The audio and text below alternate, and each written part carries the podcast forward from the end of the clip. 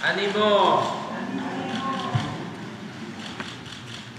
Ánimo, ánimo, ánimo.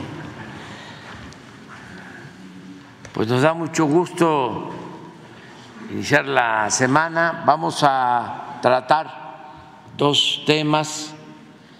Eh, primero, pues eh, reconocer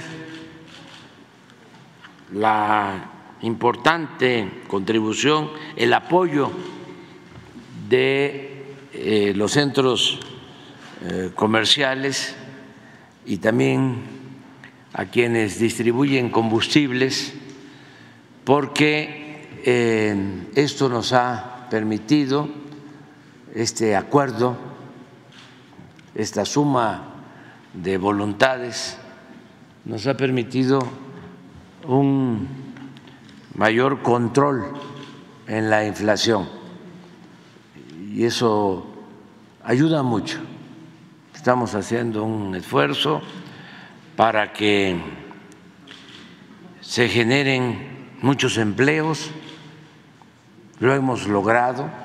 México es de los países del mundo con menos desempleo. Tenemos, como no había sucedido en décadas, tasas de desempleo muy bajas. En diciembre eh, el desempleo fue 2.6 y el más bajo desde que se tiene registros.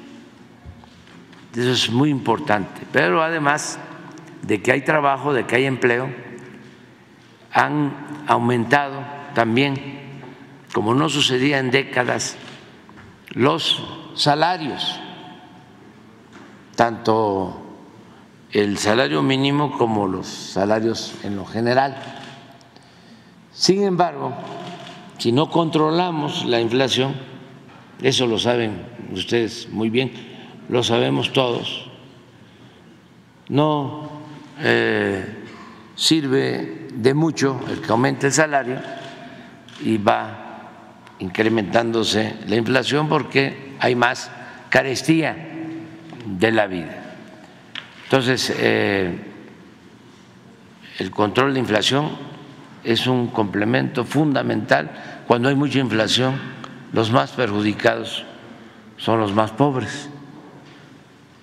Entonces, por eso eh, les agradecemos mucho por lo que hacen en cuanto a que eh, se mantiene pues una canasta básica mm, a precios accesibles que permita a la gente con menos ingresos tener los alimentos básicos.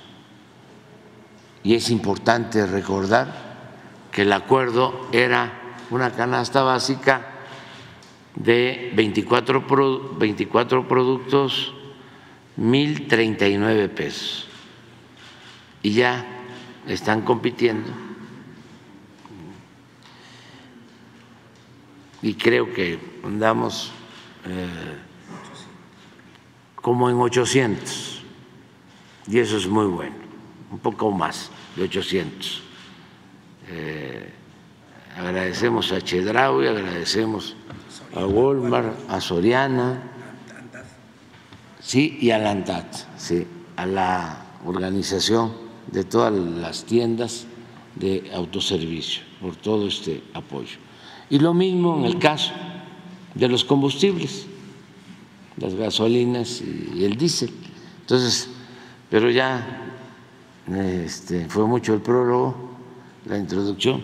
Aquí el procurador es el que va a informarnos. Luego de eso vamos a dar a conocer el avance en el tren Maya y abrimos para preguntas y respuestas. Adelante. Muy buenos días a todas y todos ustedes. Buenos días, señor presidente. Damos inicio con datos relevantes en cuanto al quién es quién en los combustibles. Y al 25 de enero tuvimos que si bien en el mercado internacional la mezcla de crudo mexicano se cotizó a 72 pesos, a 72 dólares con 71 centavos, por barril, en nuestro país reportamos precios promedio por litro y en el caso de la gasolina regular, este estuvo a 22 pesos con 51 centavos. La gasolina premium 24 pesos con 25 centavos y el diésel en 24 pesos con 56 centavos en esa misma fecha. Para esta semana, además, un esfuerzo importante por parte del Gobierno de México, aplicando incentivos fiscales en el caso de la gasolina regular nuevamente con 1.4% y 8.4% para el diésel. En cuanto a indicadores de ganancia, y ojo aquí, no es que sean las más caras o las más baratas, más bien son aquellas marcas que en promedio le ganan mucho más a las gasolinas y al diésel o las que le ganan menos, esto es, las aliadas de los consumidores. Dicho esto y teniendo como referente principal la gasolina regular, que es la de mayor consumo en el mercado, tenemos en esta ocasión a Chevron, Redco y Petro 7 en el primer bloque y como les decía Valero, ExxonMobil y G500 entre las aliadas del consumidor. Pasando ahora por tipo de combustible, en el caso de la gasolina regular, nos encontramos con la gas Servicio Laguna, quien allá en Cancún dio el litro promedio en 23 pesos con 93 centavos, con una ganancia de 3 pesos con 10 centavos. Y aunque ya hemos notado una disminución en los indicadores de ganancia, insistimos en que se puede hacer mayor esfuerzo en favor de las consumidoras y los consumidores. Por ejemplo, Valero, que lo está haciendo en Tonalá, Jalisco, en donde dieron el litro en solamente 21 pesos con 12 centavos, con únicamente 15 centavos de ganancia. También Pemex en el caso de Chiapas en 21 pesos con 81 centavos el litro, Cofsa Gas en Cadereyta, Nuevo León 20.99 y Tesoro en Baja California Sur en 22 pesos con 19 centavos.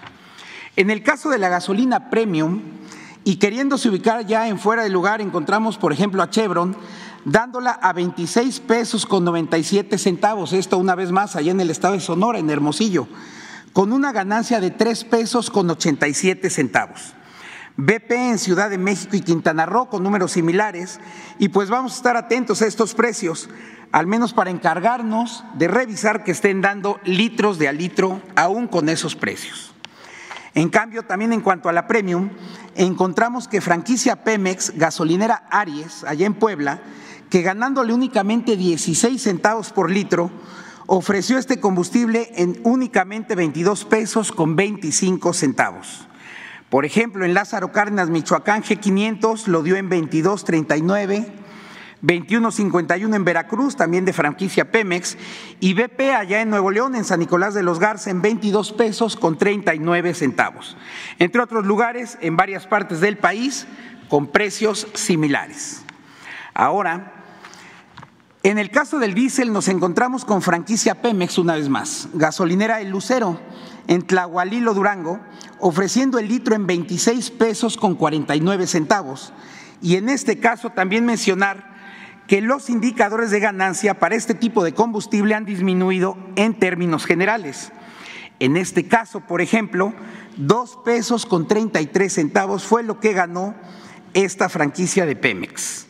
Sin embargo, sabemos que los proveedores de estos productos han hecho un esfuerzo importante y, por ejemplo, también en el diésel tuvimos un caso en Pánuco, Veracruz, donde Virogu Gasolineras ofreció el litro en 23 pesos con 87 centavos y únicamente 15 centavos de ganancia. Nexum en Tampico, 23 con 89 pesos. Punto más en Durango, 23.99. Ejemplos como estos correspondiendo al esfuerzo del Gobierno de México respecto de los incentivos fiscales para beneficio de los consumidores y sobre todo dada la importancia del diésel en el contexto de la economía nacional. Pasando ahora a temas de verificación, le informamos, señor presidente, que atendimos la semana pasada 272 denuncias, realizamos 268 verificaciones y o visitas de constatación. En Tlaxcala, una gasolinera y otra en Hidalgo se negaron a la colocación de sellos o bien se negaron a ser verificadas, razón por la cual sin duda regresaremos acompañados de la Guardia Nacional, a quien por cierto agradecemos siempre su diligente acompañamiento. Y finalmente dos estaciones fueron encontradas no dando litros completos ambas en el Estado de México. Pasando ahora al tema del gas LP, y al 24 de enero nos encontramos en el caso del gas por cilindro, el precio internacional de este se cotizó en 21 pesos con 83 centavos y el promedio en el que se vendió en México fue de 18 pesos con 13 centavos. Para el gas ofertado en litros, el, el estacionario, este se cotizó en 8 pesos, 11 pesos con 82 centavos en el mercado externo y en el caso de México solamente 9 pesos con 79 centavos. En temas de verificación, de 809 visitas y verificaciones realizadas, sobre todo para asegurarnos que se respeten los precios máximos establecidos por la CRE en las distintas regiones, nos encontramos en esta ocasión con una sola en la que la empresa se negó a ser verificada, razón por la cual de inicio se ha hecho acreedora a la multa correspondiente. Frente al caso anterior tenemos, por ejemplo, Gaslux, que allá en el municipio de Monte Escobedo, Zacatecas, en el tema del gas estacionario ofreció el litro 46 centavos por debajo del precio máximo en su respectiva región, dándolo en 10 pesos con 17 centavos. Para el caso del gas en cilindro, Gas Global en Tehuitzingo, Puebla, ofreció el kilogramo en 17 pesos con 23 centavos. Esto es 66 centavos por debajo de su precio máximo. Y así encontramos también casos parecidos, algunos en Jalisco, Chiapas, Sonora y Guanajuato, entre otros. Y bueno, la semana pasada tuvimos además de la negativa que ya mencioné, tres infracciones, consecuencia de las visitas realizadas, se inmovilizaron además dos vehículos, dos instrumentos de medición y finalmente cuatro cilindros en diversos lotes fueron inmovilizados por malas condiciones. Ahora, pasando a la, a la canasta básica, encontramos nuevamente y de manera reiterada, muy por debajo, como podemos observar, del índice nacional de precios al consumidor, ojo, en el rubro de alimentos, y tenemos ya un comportamiento estable en los precios más elevados de la canasta de 24 productos, pero siempre por debajo de los 1.039 pesos, compromiso que se ha hecho con el gobierno de México. Y más bien, vemos una competencia sana y además muy reñida entre las tiendas de autoservicio, donde hablamos de precios de alrededor de los 820 pesos por esta canasta, insisto, de 24 productos. Vemos, por ejemplo, en la zona centro del país, en Chedraui, Nesa Norte, acá en el Estado de México, 1.029 pesos con 75 centavos la canasta. Y Bodega Horrera en Tultitlán, también acá en el Estado de México, en 784 pesos. Como podemos observar en esta tabla, solo son un ejemplo de muchos casos en el país con precios de alrededor de los 820 pesos. Un poquito más al norte tenemos en la central de abastos de Durango que se pudo adquirir este paquete en 941 pesos con 90 centavos. Casa Ley, Chedrago y Soriana con datos muy similares. Pero en el caso de Walmart, sucursal Mil Cumbres, allá en Morelia, 837 pesos esta canasta y varias sucursales de Chedrago en el país alrededor de los 850 pesos. Ya más al norte del país, en Esmart, en la capital de Chihuahua, 1.019 pesos con 18 centavos la canasta y en Tijuana y Saltillo Walmart en el orden de los 920 pesos. Pero en Chihuahua, una vez más, en la capital encontramos en la sucursal Fuentes Mares de Walmart la misma canasta básica en 795 pesos con 40 centavos.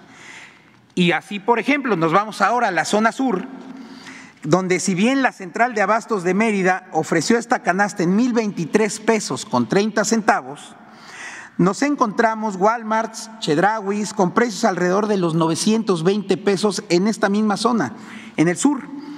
Pero una vez más, en boca del río Veracruz, Soriana Hiper tuvo el mejor precio encontrado en esta zona, 768 pesos con 20 centavos. Y el día de hoy, señor presidente, tenemos, como ya lo mencionó, la premiación trimestral de octubre a diciembre con los mejores datos para el caso de las estaciones de servicio, las gasolineras, y en el caso, si me permiten, este, con permiso. Nos es muy grato tener aquí como invitados, como premiados. En el caso de la gasolina de bajo octanaje, conocida como regular, a la franquicia Brist Oil, que en Guadalajara, Jalisco, en la avenida Plutarco Elías Calles, dio el precio, en precio promedio este combustible en 20 pesos con 75 centavos. Para ello nos acompaña Luis Francisco Hernández Jara, su director operativo, a quien le damos la bienvenida, por favor.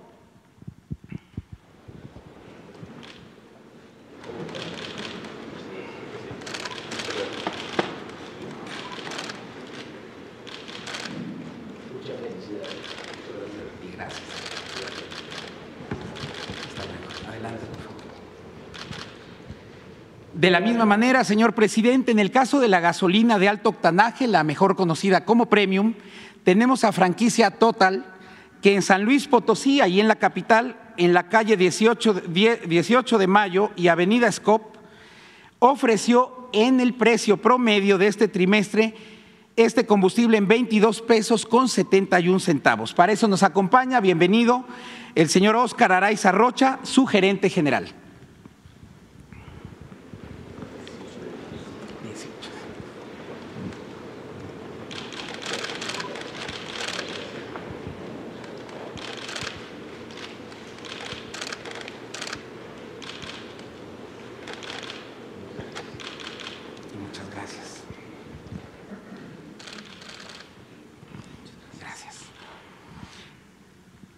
Esta estación que está en la, en la calle 18 de marzo, ahí en San Luis Potosí. Y a continuación tenemos a Alma Luz Balboa García Prieto, que es la representante legal de la franquicia Pemex allá en Tuxtla Gutiérrez, en el Boulevard Belisario Domínguez. En este caso, ofrecieron en promedio en este trimestre el diésel en 23 pesos con 54 centavos. Bienvenida.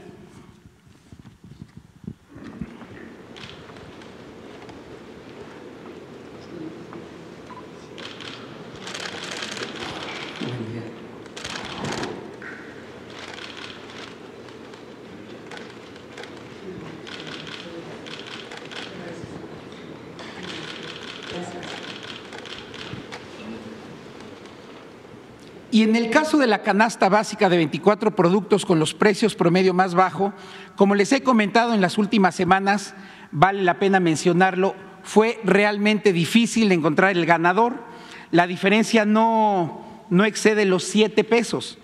En este caso, vale la pena hacer mención, como lo hemos visto, cuando menos en los últimos dos meses y medio, hacer una mención para Grupo Walmart, sobre todo en su concepto de bodega ahorrera. Muy importante el esfuerzo que han hecho. Soriana también, con un esfuerzo muy importante, pero en esta ocasión damos la bienvenida al señor Arturo Eduardo Vasconcelos y de Pablo, director general adjunto de Chedragui, a quien le agradecemos el esfuerzo que junto con los miembros de ANTAD como también con Grupo Walmart lo han hecho. Chedragui con una canasta en promedio de 805 pesos con 7 centavos. Bienvenido y muchas gracias.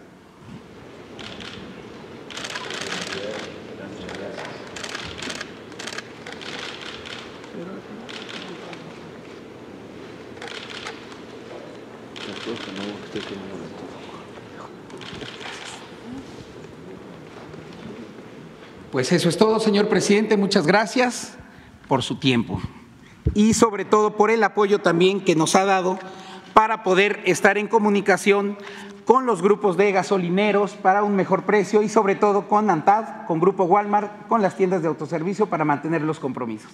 Muchas gracias.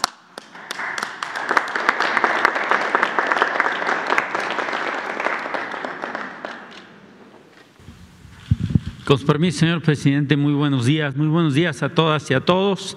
El proyecto integral Tren Maya sigue trabajando. El día de hoy vamos a informarles los resultados de las operaciones y bueno, pues también vamos a informarles sobre la apertura del nuevo tramo del Tren Maya que realizaremos en próximas fechas, el 29 de febrero. Vamos a la siguiente. Hemos operado de manera normal del 16 al 31 de diciembre con cuatro rutas de Cancún a San Francisco de Campeche, San Francisco de Campeche, Cancún, en estos horarios que ustedes observan aquí.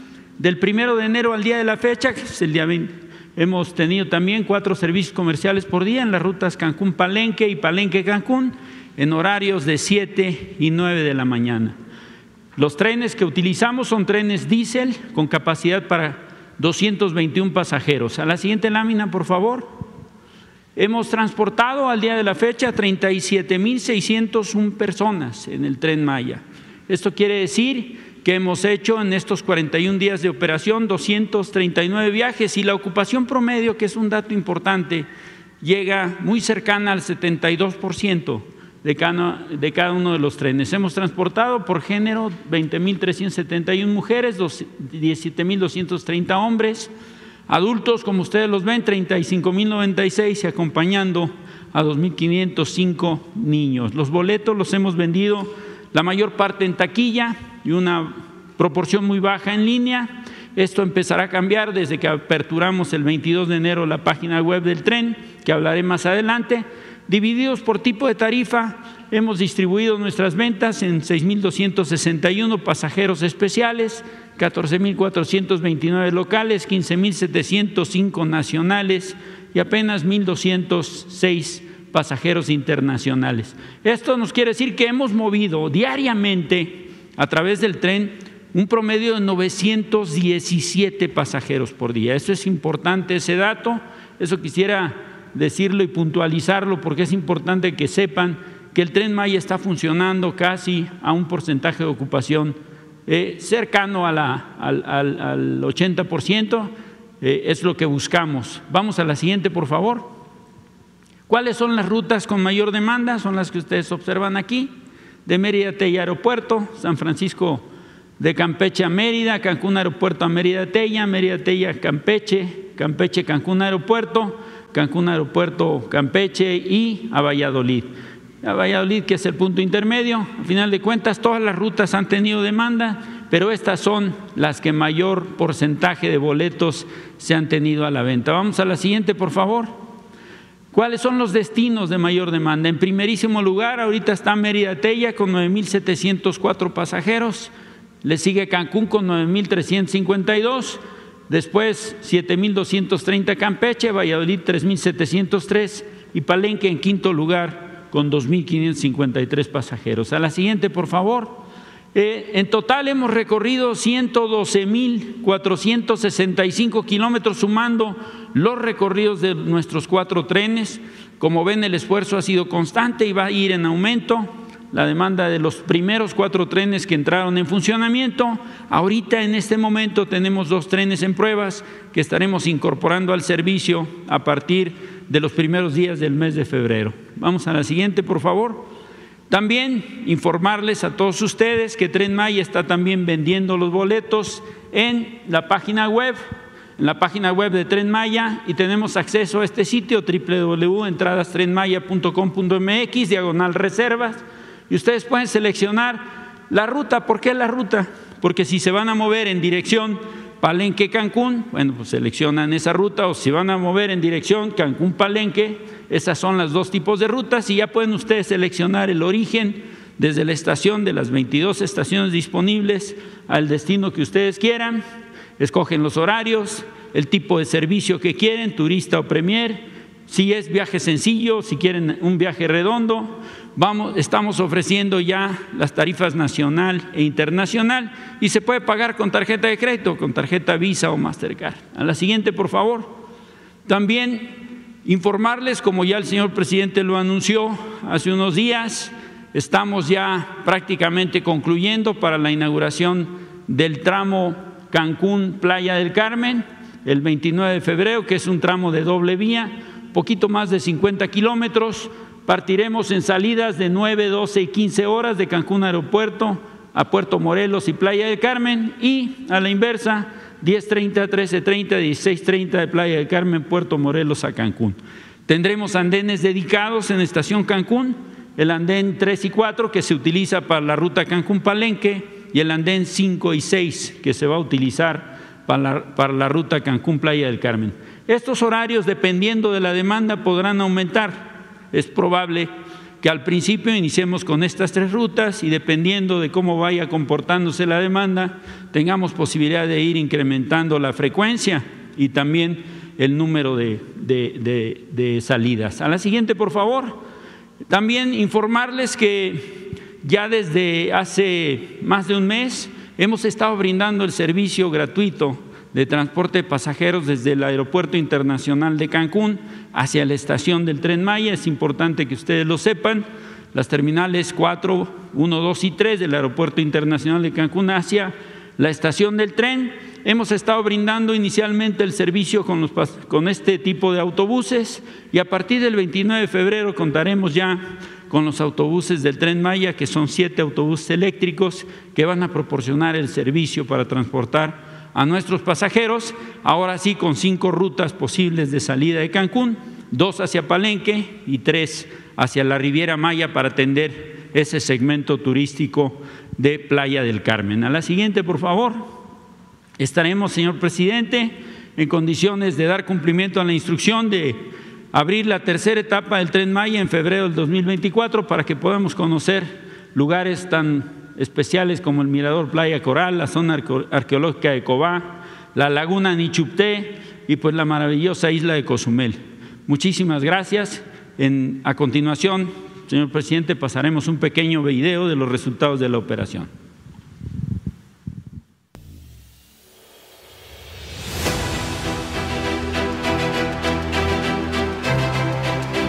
Durante estos primeros 41 días de operación, el tren Maya ha transportado a 37.601 pasajeros, promediando un total de 917 usuarios por día, de los cuales 15.705 son pasajeros nacionales, 14.429 pasajeros locales y 1.206 turistas internacionales.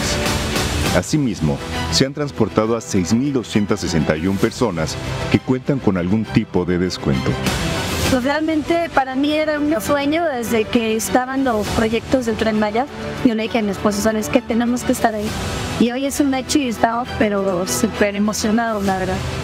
A lo largo de las 22 estaciones que unen los estados de Chiapas, Campeche, Tabasco, Yucatán y Quintana Roo, el tren Maya ha generado conectividad, desarrollo y turismo.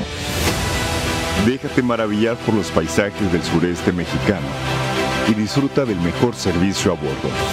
Recuerda que puedes adquirir tus boletos a través de la página oficial www.trenmaya.gov.mx y www.entradastrenmaya.com.mx diagonal reserva. Tren Maya somos todos. Es cuanto, señor presidente. Muchas gracias.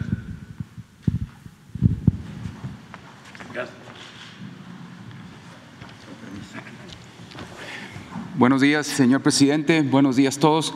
Señor presidente, con su permiso informaré sobre los avances de la interconexión que tenemos en el tramo 4 hacia el tramo 5. Es un tramo, un ramal pequeño de 2.1 kilómetros, está construido a vía doble eh, en este ramal fue necesario la colocación de 12 aparatos de vía. Eh, los 12 aparatos de vía lo que hacen es darle servicio tanto al tramo 5, pero también a la llegada a Cancún, como lo mencionaba el general, y también para poder accesar a talleres y cocheras. Esta interconexión, señor presidente, se encuentra terminada al 100%. La conexión entre el 4 y el 5 se dio la semana pasada, por consiguiente tenemos ya condiciones de pasar los trenes. Eh, también, señor presidente, informarle que estamos terminando los trabajos en la estación Playa del Carmen para recibir el primer eh, tren. Estamos terminando de colocar la techumbre, el multipanel y también empezamos ya los acabados en lo que son las zonas comerciales y colocaciones de piso. Por consiguiente, estaremos listos para esta inauguración el próximo 29 de febrero. Es todo, señor presidente.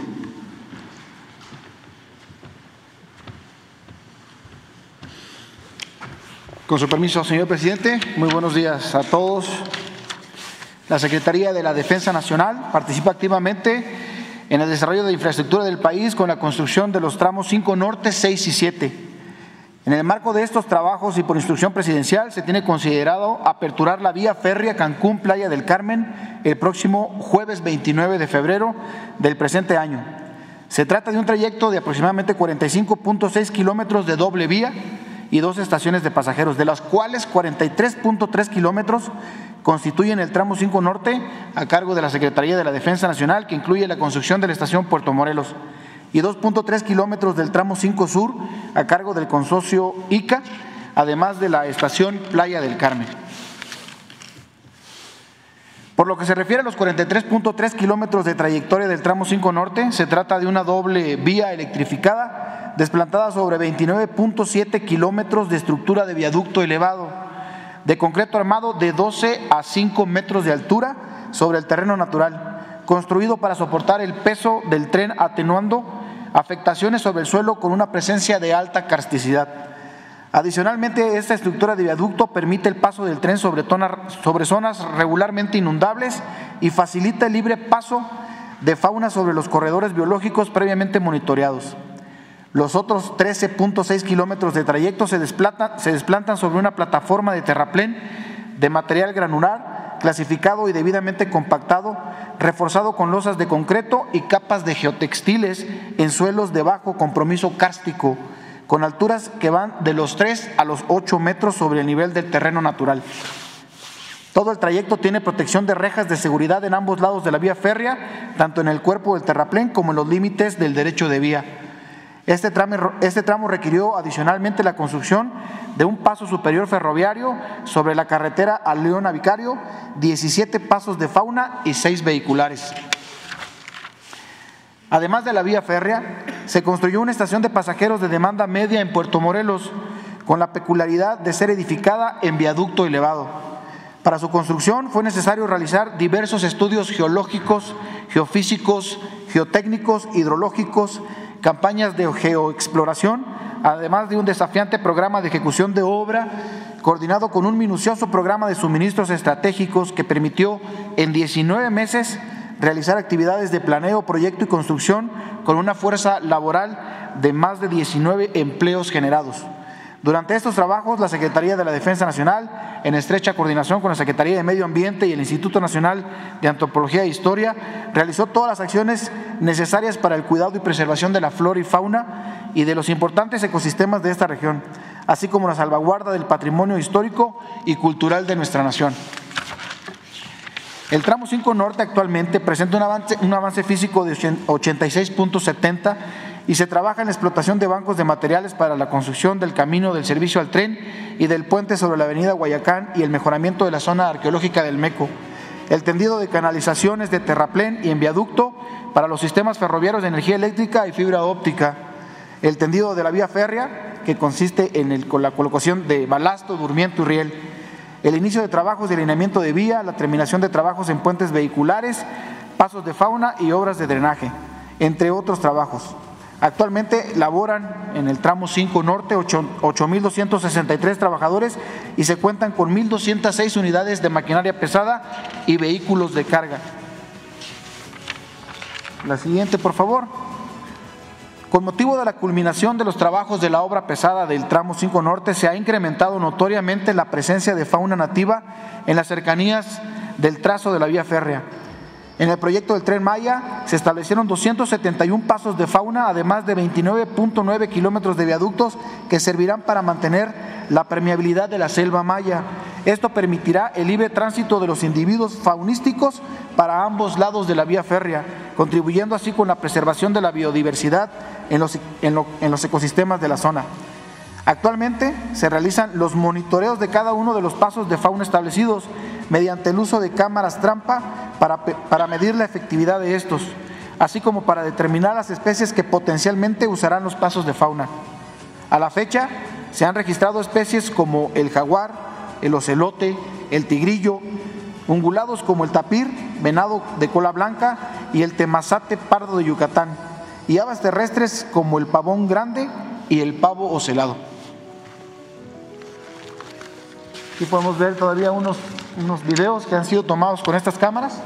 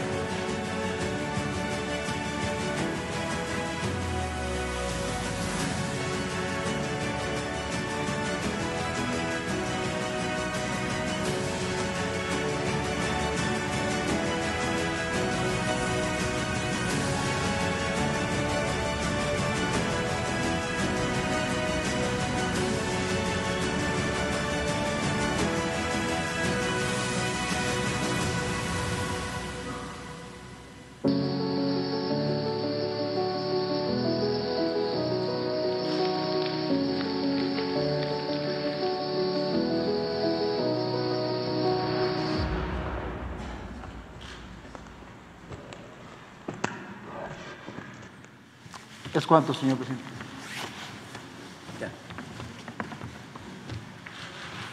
Bueno, vamos. Primera. Buenos días, presidente Nancy Flores de la revista Contralínea. Buenos días a todas y a todos. Presidente, en la revista Contralínea documentamos el la triangulación de alrededor de 60 millones, un poco más, de pesos del INE a asociaciones civiles. Y esto es importante porque este esta triangulación se dio en el periodo en el que Lorenzo Córdoba pues, estaba al frente de esta institución como consejero presidente del INE. Y se dio eh, bajo el argumento de que hacían observación electoral, sobre todo pues, en, en estos periodos electorales. Esta triangulación se daba a través de asociaciones civiles extranjeras y en la Cámara de Diputados, ahora que pues revisó lo del presupuesto para 2024, ha recomendado al INE que nunca más eh, se emplee este tipo de pues pretextos para eh, trasladar dinero público a estas asociaciones civiles porque está demostrado que no se les fiscaliza, eh, sobre todo a esta organización internacional, porque como no está dentro del marco legal mexicano, pues no tiene obligación de rendir cuentas en nuestro país. Y por tanto, tampoco universidades públicas, universidades privadas y asociaciones civiles que son contratadas bajo este mismo esquema. Preguntarle sobre esto, presidente, porque ya se hizo un bloque dentro del INE para que se generen economías y ahorros para seguir financiando a las asociaciones civiles, pues cuál sería su opinión al respecto. Bueno, eso corresponde más a los partidos y deben pues de solicitar cuentas, transparencia al Instituto Electoral, básicamente, ¿no? Lo demás pues es público y notorio de que las llamadas organizaciones de la sociedad civil o no gubernamentales, que eso es todavía más eh, ridículo,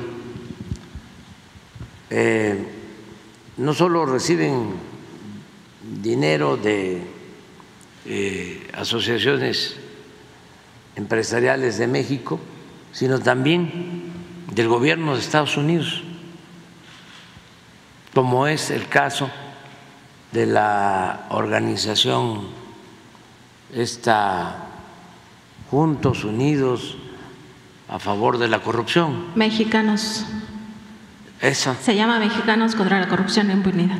Esa, esa, esa. Esa recibe dinero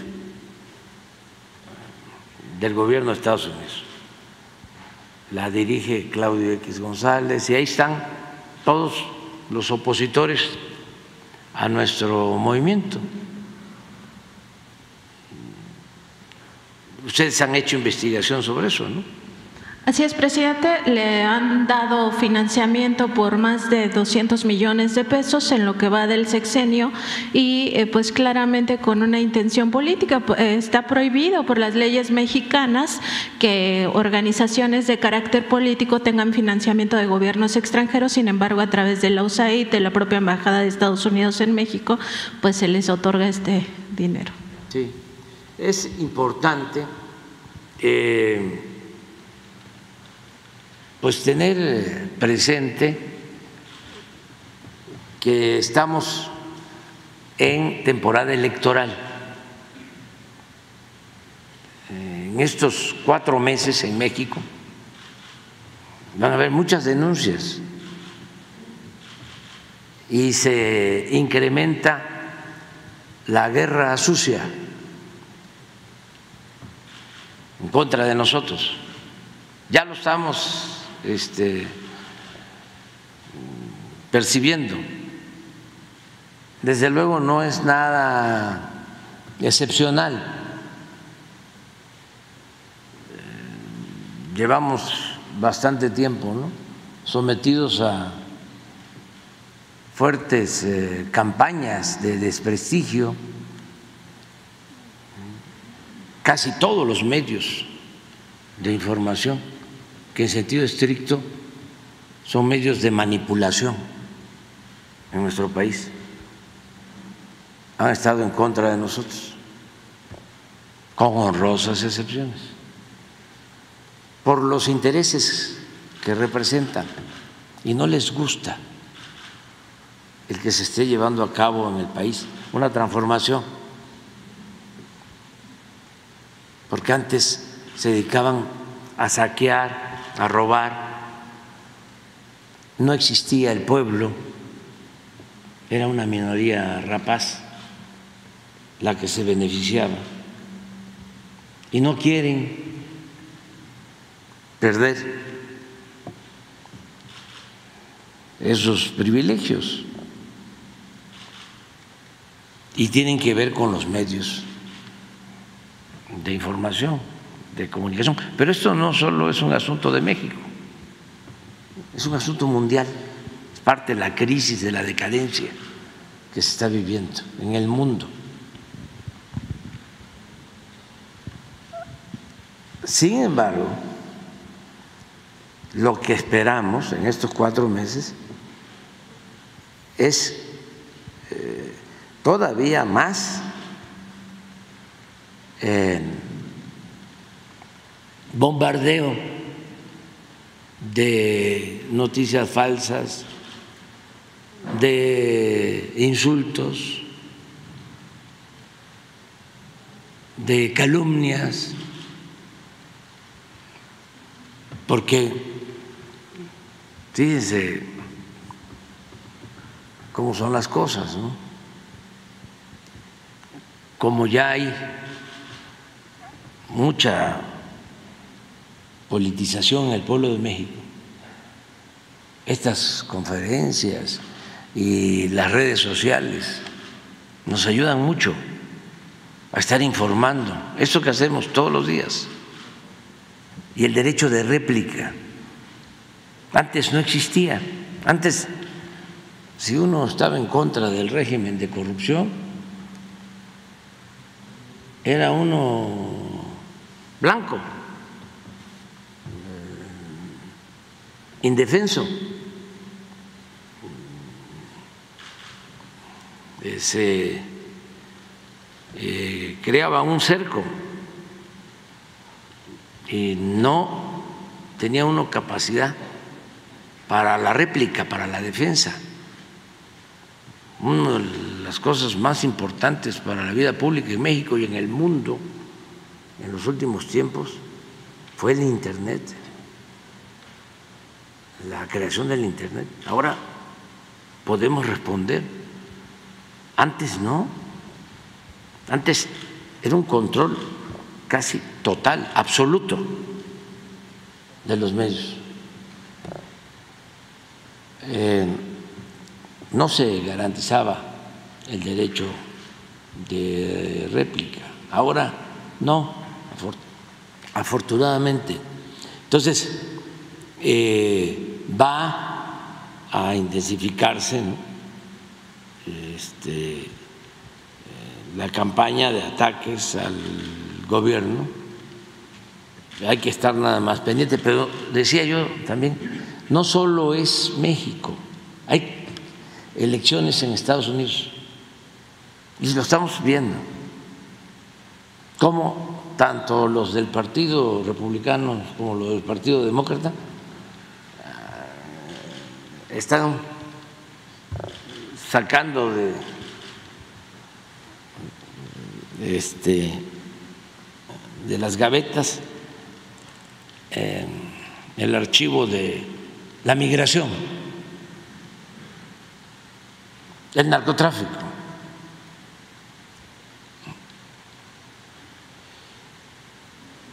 Básicamente, porque hay campañas.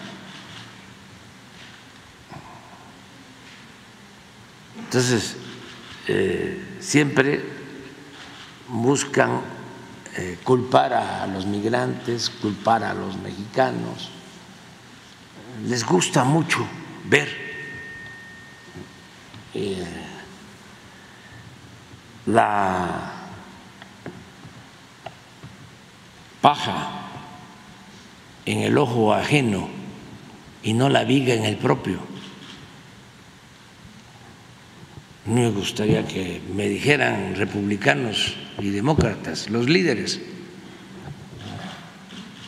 no los ciudadanos de Estados Unidos, que me dijeran qué hacen para ayudar a que mucha gente de países pobres de América no tengan como única opción, como única salida, echarse a andar y abandonar a sus familias para ir a buscar trabajo, para ir a buscar algo que mitigue su hambre y su pobreza. ¿Qué hacen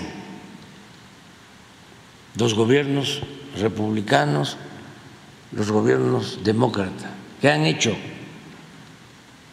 Hace poco recordaba yo que desde la presidencia de John F. Kennedy, cuando la Alianza para el Progreso, no ha habido un programa del gobierno de Estados Unidos para apoyar a los pueblos de América Latina y del Caribe. ¿Y cómo se destina tanto dinero al armamentismo, a las guerras? ¿Cuánto dinero invertido para la guerra de Rusia y Ucrania? Y ahora para la confrontación también en la franja de Gaza con Israel. ¿Y cuánto a Guatemala? ¿Y cuánto Haití? ¿Y cuánto Honduras? y a otros pueblos. Entonces, es muy demagógica la postura, vamos a cerrar las fronteras. Sí, por ejemplo, lo respeto mucho al presidente Biden, se ha portado muy bien, antes también lo hizo el presidente Trump, fue muy respetuoso de nosotros. Entendemos las circunstancias, pero imagínense cerrar la frontera con un poco de luz en la frente, no se podría pensar que esa es una solución. Imagínense eh, el nivel de integración económica, comercial. Somos los principales socios comerciales de Estados Unidos en el mundo. ¿Cómo se va a cerrar la frontera? Es como lo de los muros. Una vez me planteó, porque había el acuerdo y se respetó, con el presidente Trump de no hablar del muro. Y se portó muy bien. Y una vez que le propongo cuando estábamos en plena pandemia de que se redujera el cobro de las remesas, lo que envían nuestros paisanos a sus familiares, las comisiones me dice, no, no, no, no, no, no, no. Estamos por, teléfono. Si lo que voy a hacer es utilizar eso, o sea, aumentar el cobro para la construcción del muro. Entonces le tuve que decir, con todo respeto, Presidente, eso no resuelve. Le voy a mandar un video de un túnel que acabamos de descubrir de Tijuana a San Diego, que pasa por abajo de, la garita. Habíamos encontrado como 8 o 10 túneles. Ahora ya tenemos un plan y ya no hay, o ya no los hemos encontrado. Y estuvo, este, estuvo, como tiene sentido del humor, pues este, solo se rió. Pues eso no, es serio, con todo respeto. ¿Cómo vamos a resolver los problemas de migración? Con muros. ¿Cómo vamos a resolver los problemas de migración cerrando la frontera?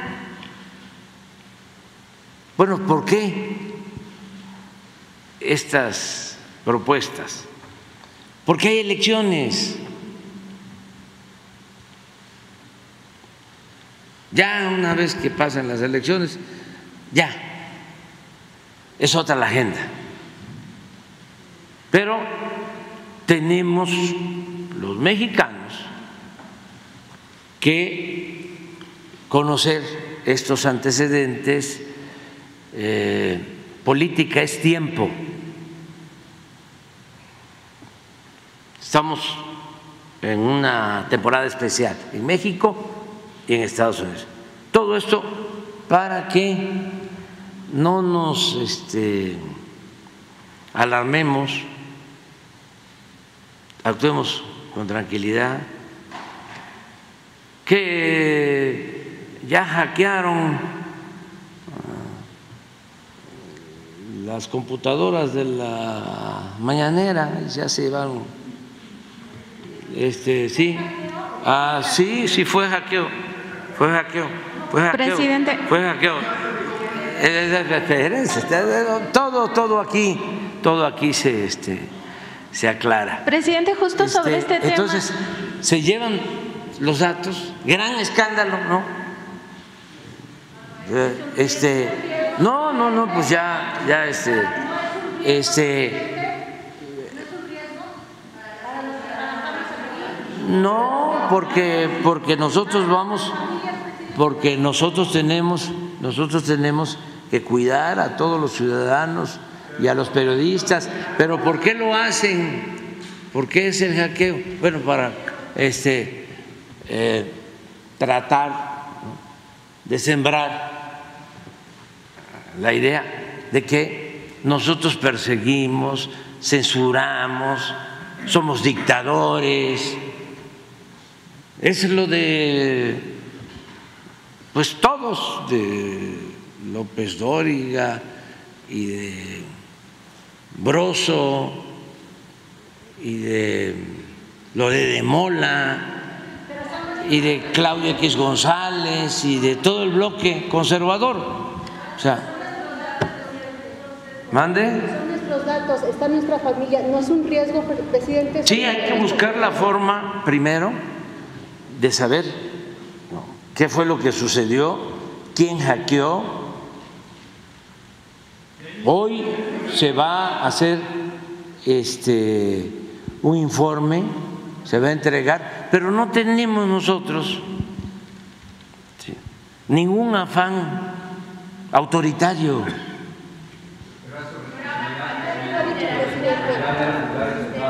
Sí, se cuidan los datos, pero los hackeos se dan. Sí, sí falló la seguridad o fueron muy buenos los hackeadores. Acuérdense de que nuestros adversarios tienen mucho dinero y pueden contratar a los eh, delincuentes en esta materia de más eh, especialidad en el mundo. Presidente, justo sobre este tema. O sea, este, pero todo va a ser así, todo va a ser así. Es muy probable, muy probable Claudio X González, ¿sí? este, y toda la la red de opositores a la transformación. ¿Habrá acciones legales Sí, sí, sí, sí, sí. sí. Contra quien resulte responsable. Presidente, en esta investigación que van a realizar sobre esta exposición fueron ¿Ya vieron 319 que- cómo se está poniendo todo? Ya, ya ni se siente el frío. Fueron 319 eh, personas a las que les expusieron los datos. Estamos, por supuesto, también los periodistas de Contralínea, también hay eh, youtubers, hay, por supuesto, también el caso de activistas que vienen aquí a la conferencia. Preguntarle si sería posible, pues sí, conocer el origen de este hackeo, ahora que ya se tiene una hipótesis más sólida que fue un hackeo y no un- una filtración. Eh, era importante también esta aclaración porque usted ha dicho en otros momentos que ha habido filtraciones importantes como la base de datos de desaparecidos que se entregó a organismos internacionales y a organizaciones de la sociedad civil eh, con todos estos infiltrados ¿no? dentro del gobierno que también hacen este trabajo sucio para la derecha.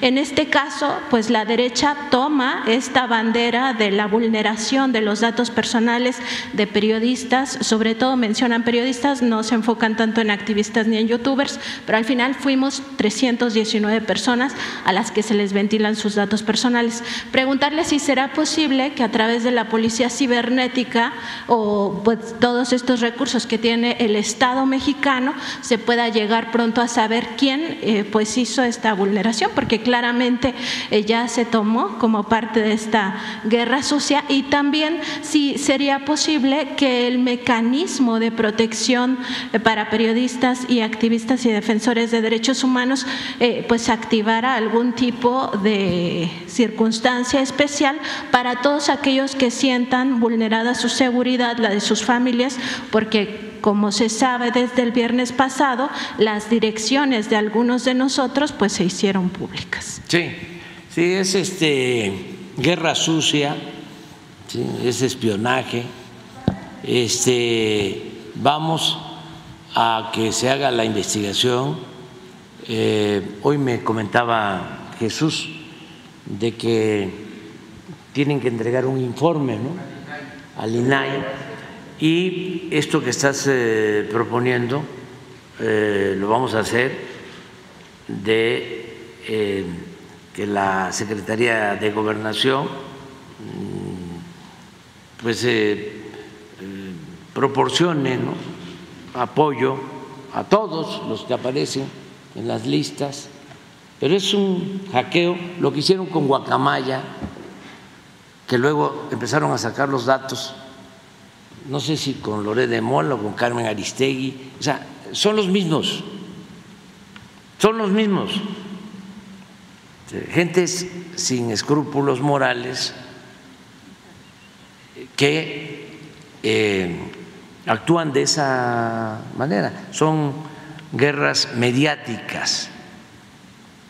Es que ya no eh, es como antes de que se podían imponer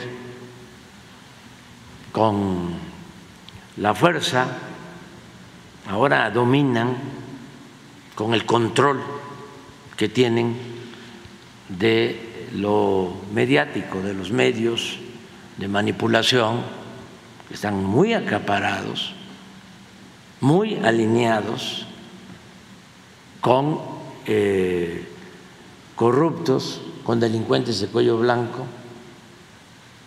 Y eh, esto es lo que lleva a que tenemos que enfrentar todo este tipo de, embates. Si no tuviésemos autoridad moral, ya nos hubiesen hecho polvo. Resistimos, resistimos porque pues llevamos años luchando por ideales, por principios, y lo que estimamos más importante en nuestra vida es la honestidad. Jamás censuraríamos a un periodista, nunca lo hemos hecho, nunca. nunca este, estaríamos espiando a alguien. No, aquí sí respondemos y ejercemos nuestro derecho de réplica abiertamente, pero no estamos acostumbrados a tirar la piedra y a esconder la mano. Entonces, por eso resistimos, aguantamos. Y la gente que nos tiene confianza. Por eso debemos estar tranquilos, vamos a pasar estos cuatro meses fuertes, eh, vamos a seguir posiblemente ¿no? Eh, escuchando reportajes de Loret de Mola, que es especialista en montajes. Les puedo hablar de dos, tres montajes de Loret de Mola. Y no es nada personal, es un asunto para entender cómo funciona el AMPA del periodismo en México y en el mundo, porque esto antes no se sabía.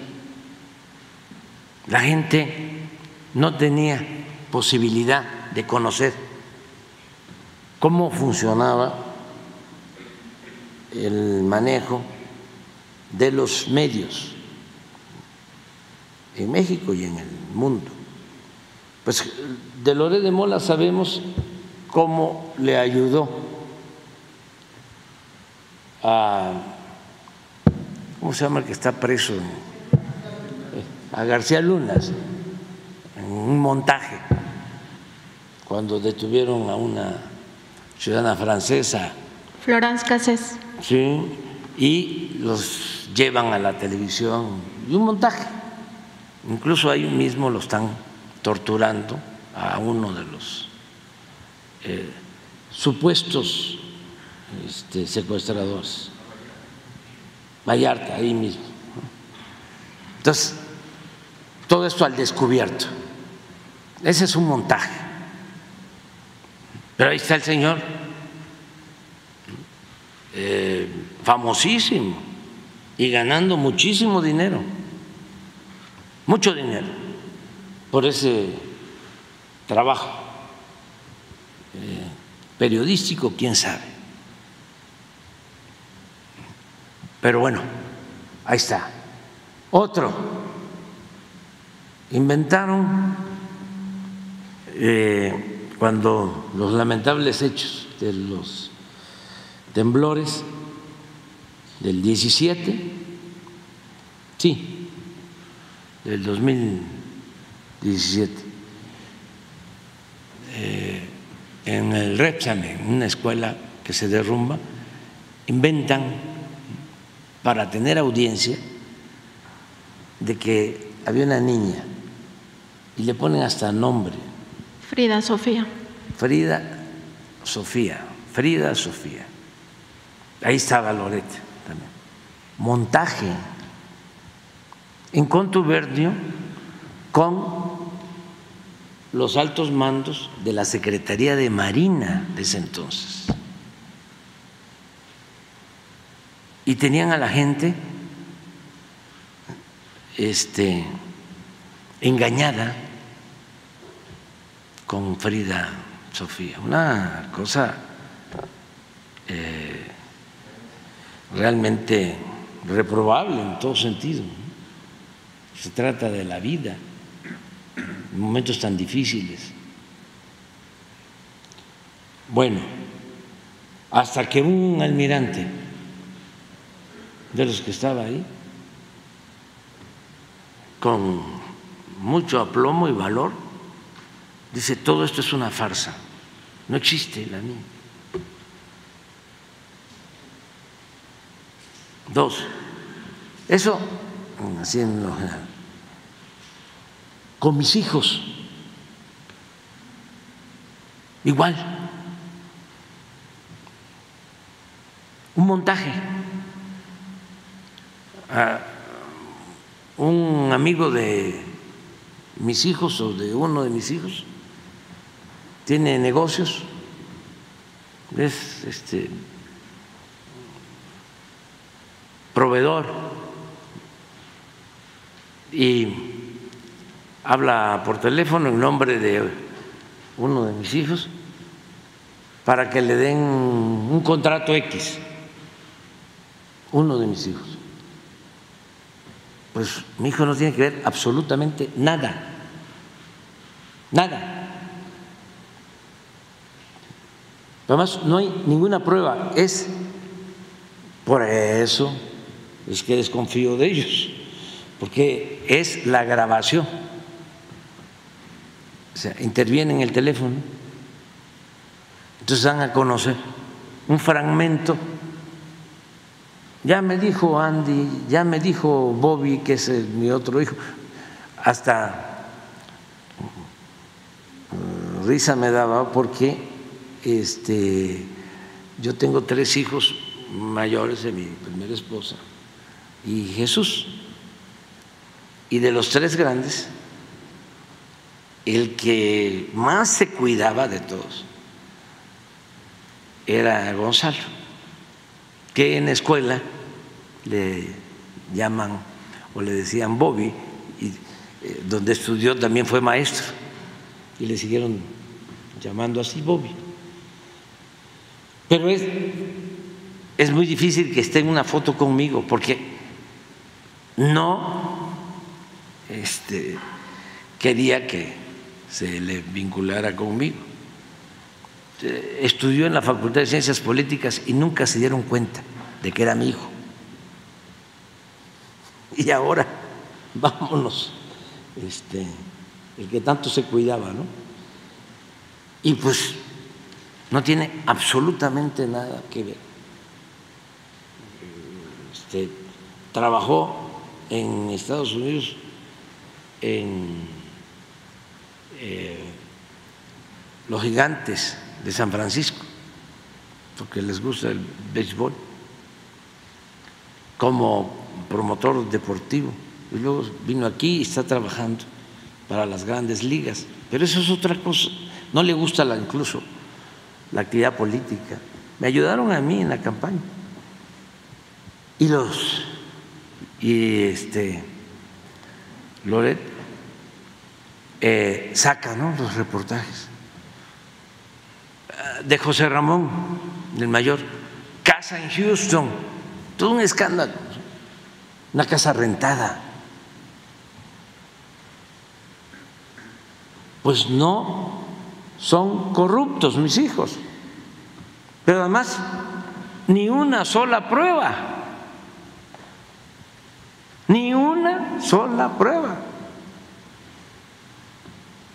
Ahora, hace poco, el mismo Loret, a quien me ayuda en la coordinación, en el grupo de ayudantía, porque ya no existe el Estado Mayor Presidencial. ¿Saben cuántos cuidaban al presidente? Y entonces Loret no decía nada. Ocho mil elementos del ejército. Y quitamos al Estado Mayor Presidencial. Y me apoyan 15 profesionales, mujeres y hombres. Y el que nada debe, nada teme, y no traigo carro blindado, ni guardaespaldas, me cuida la gente. Bueno, pues el que coordina el grupo de la ayudantía es Daniel Azaf, este, la conjetura de Lore de Mola es que el jefe del clan es Azaf. Pero ayer Guantier me dio este, qué pensar porque eh, primero eh, Loret, ¿no? El jefe del clan. Yo quisiera este, que probaran dónde está la deshonestidad, dónde está la corrupción. Siempre he dicho que hay cosas que no se pueden ocultar en la vida. una de esas cosas es el dinero. Por eso estoy esperando que Loret acepte el emplazamiento de que cambiamos todos los bienes, intercambiamos. Yo le doy todo lo que tengo y mis hijos completo a cambio de lo que él tiene y lo que tiene su familia. Y repito, me va a dar mucha tristeza porque voy a tener que dejarle la quinta de Palenque, que es este una herencia familiar, pero me voy a rayar, porque nada más la casa de campo que tiene en Valle de Bravo debe valer 100, 200 millones, y el departamento que tiene aquí, que hay que quitarle el nombre a esa calle porque tiene el nombre de Rubén Darío, el gran poeta y es eh, la calle de los edificios más lujosos, donde están los departamentos, donde viven los famosos y los que tienen más dinero. Aclaro ¿eh? Que no estoy en contra del que tiene dinero. No todo el que tiene es malvado. Estoy en contra de la corrupción. El que de la noche a la mañana o de esa manera gangsteril llega a tener muchísimo dinero. Pero bueno, regresando al tema, eh, hace dos días, porque es lo mismo, es este Loret, eh, es López Dóriga, es Ciro, es el Reforma, con todos sus articulistas, es eh, todo un grupo, todo un bloque, todo lo que eh, dominaba anteriormente durante el periodo eh, neoliberal y también con relaciones con gobiernos extranjeros, agencias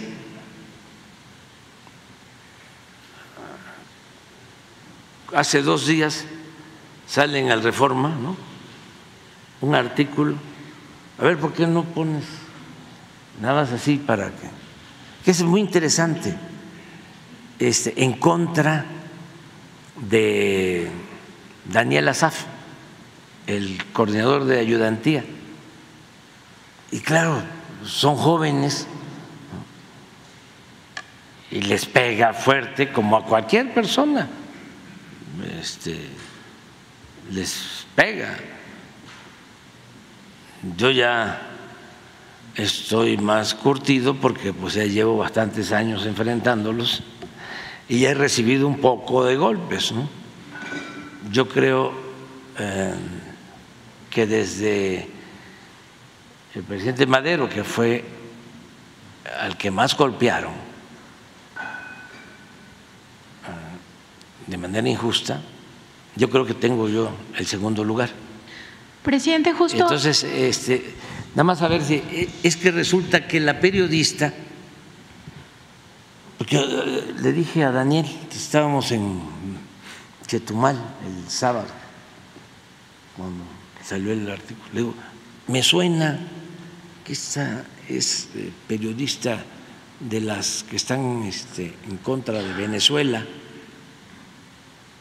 no, no, no, no, dice el mismo, ¿no? Es de aquí. Y resulta que como a la hora me dice, no, no, está en contra de, tiene antecedentes de, estar en contra de Cuba y se formó allá en Estados Unidos. ¿Eh? Es, eso es todo un bloque conservador, eh, en contra. Entonces, todo esto lo vamos a estar padeciendo en estos tiempos y nada más advertirlo. ¿Pero qué ibas a decir? Solo preguntarle si en estas líneas de investigación justo se va a verificar o a tener como línea eh, los entes extranjeros, porque en el caso del hackeo Guacamaya, una de sus hipótesis que usted planteó incluso en la conferencia varias veces es que habría recibido un grupo económico encabezado por Claudia X González Guajardo en México, ayuda del Pentágono. Entonces, si también esa sería una línea para investigar este hackeo en el cual pues claramente buscan calentarle la conferencia Sí, no. matutina, que es su principal foro. Sí, porque nosotros le hemos planteado esto al gobierno de Estados Unidos. Se nos eh, hace eh, una intromisión. No es posible que dinero de un gobierno extranjero se canalice para apoyar a un grupo opositor, a un gobierno legal y legítimamente constituido. Es como si nosotros este, mandáramos dinero para opositores del gobierno de Estados Unidos.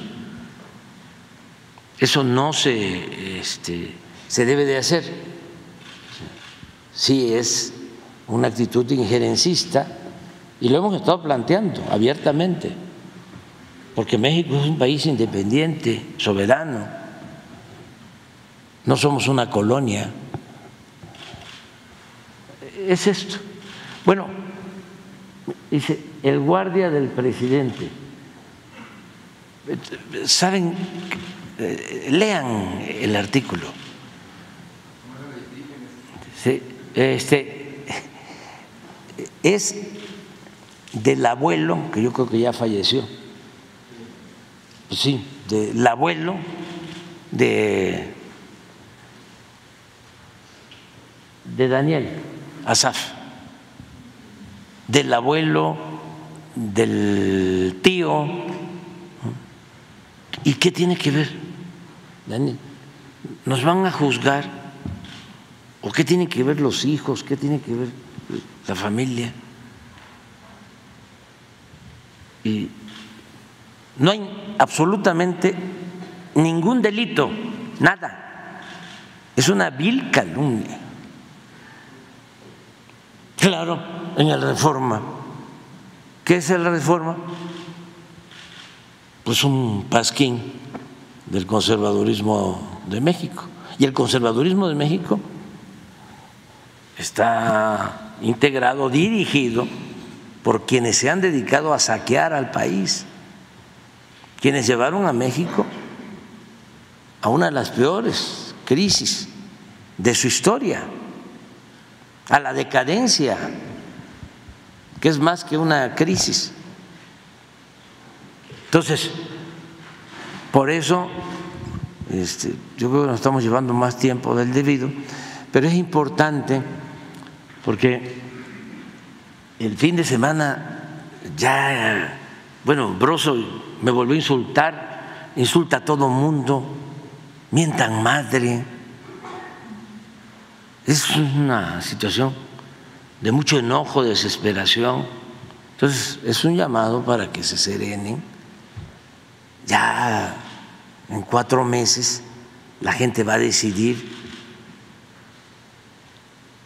El pueblo de México es un pueblo muy inteligente.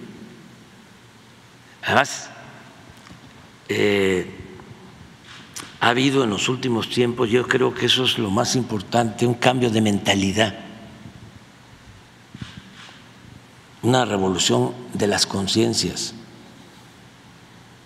Entonces el pueblo sabe qué conviene, qué no conviene.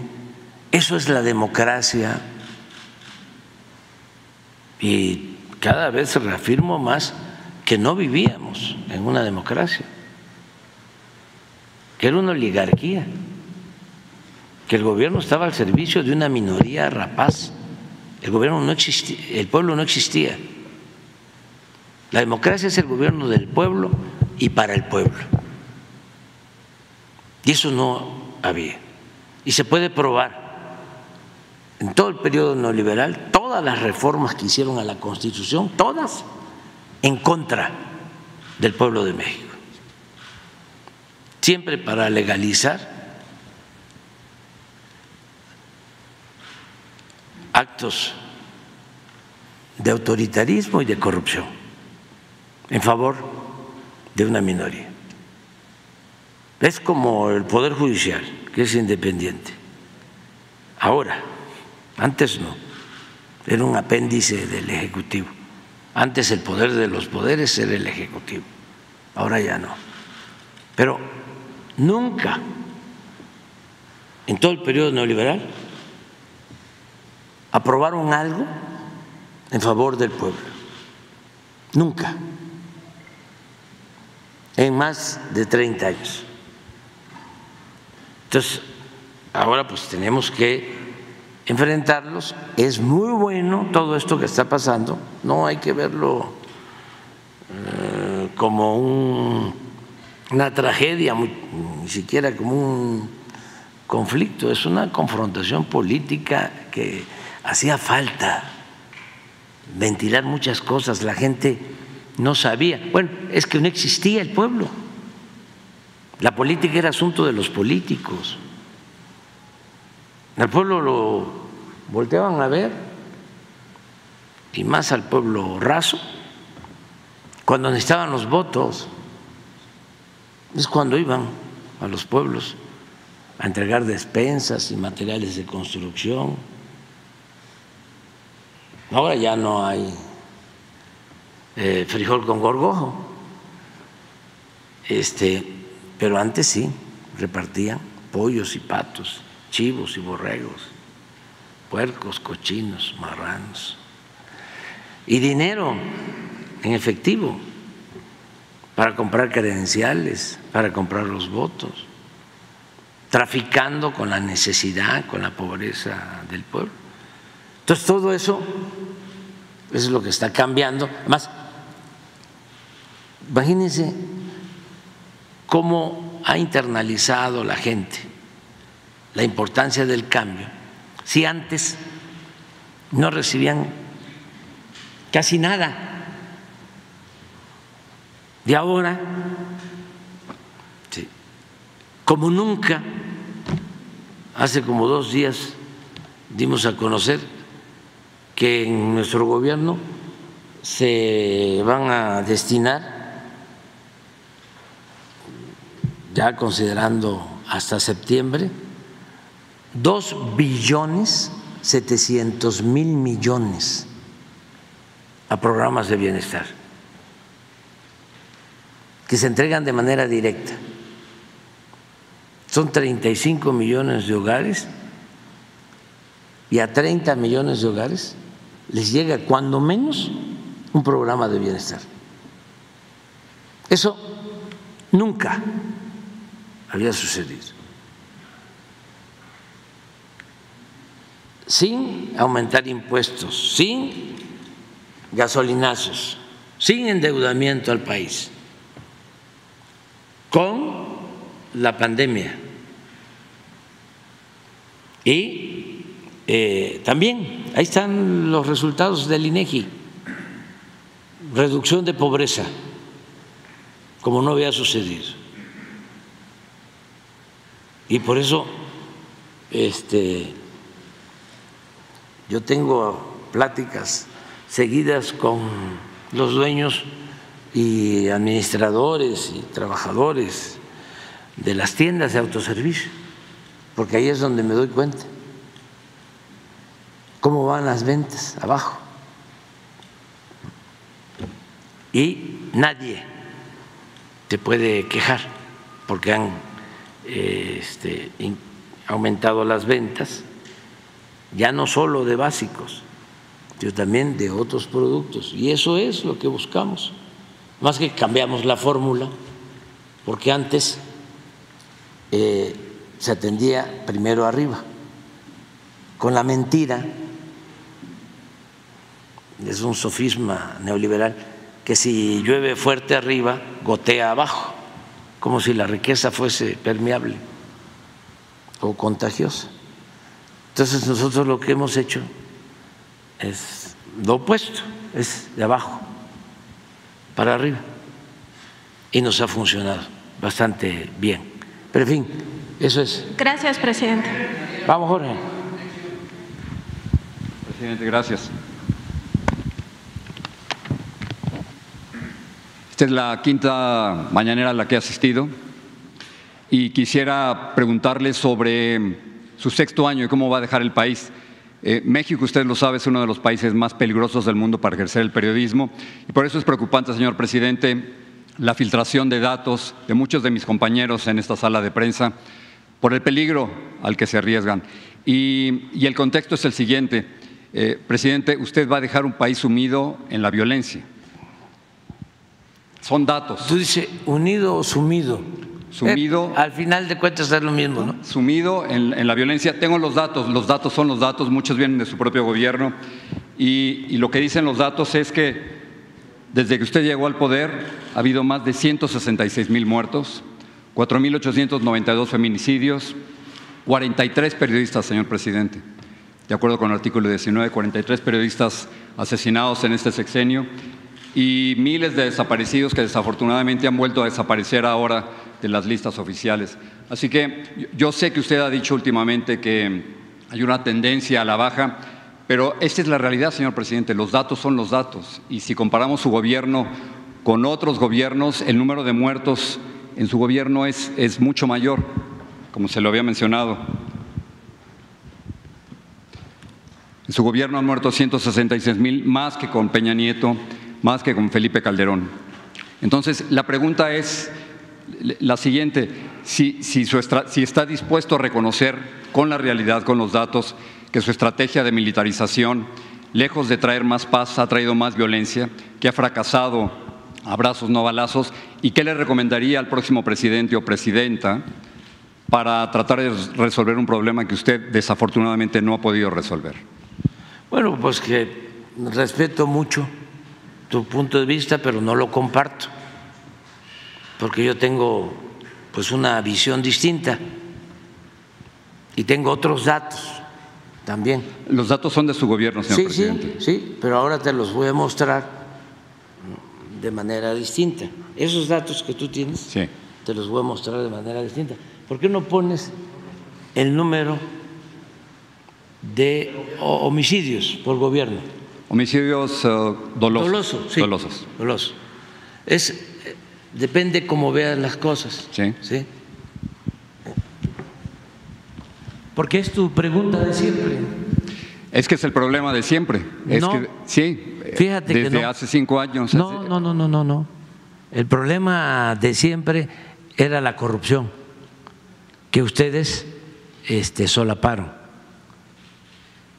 Los este, comunicadores al servicio del régimen o al servicio de grupos de intereses creados. Yo critiqué Pero a Felipe vámonos, Calderón y a Peña Nieto todas, todos sus sexenios. vámonos con esto, vámonos con esto. Mira, esto es Salinas, este es el sexenio de Salinas, eh, hubo un aumento desde que llegó, bueno, desde que se tiene el registro, 900, eh, eh, 1990 hasta que terminó, de 9.2, tenía 14 mil en el primer año de homicidios y terminó con 15 mil 839. Esto es para, eh, tú debes saber que no hay eh, texto sin contexto. Si tú me das un dato así y no se tienen los antecedentes, pues entonces sí gana el sensacionalismo. Son sus datos, Sí, señor presidente. Por eso, pero va- vamos a explicarlo. Entonces, luego, con Cedillo hubo una disminución de 15.612 a 10.731 homicidios. Con Fox aumentó muy poco, 1.6 de 10.285 a 452. Aquí, eh, Jorge, este, para periodismo de investigación, no este, periodismo eh, sensacionalista, eh, es importante ver cómo, y, y, ese sería un tema de investigación, ¿por qué si en el 2006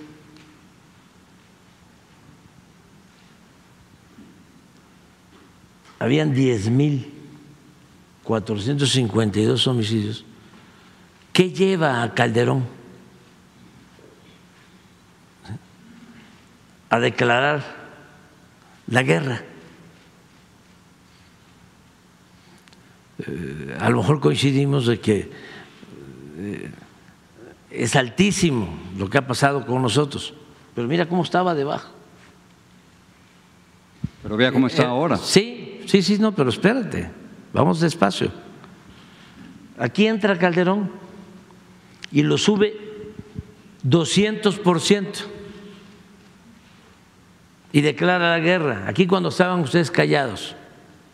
Muchos de nosotros no estuvimos callados. Sí, la mayoría. Muchos Acabo de mostrar que cuando había más violencia, estos 27 mil, los medios eh, de manipulación de México, dueños y los eh, periodistas estrellas, hicieron un pacto con Calderón. Yo a Calderón le llamé el presidente de los muertos, lo puede ver en reforma. Un, un pacto de silencio. un pacto de silencio. Cuando, cuando estaba esto, no había la información que hay ahora. Este, no se hablaba de eso. Bueno,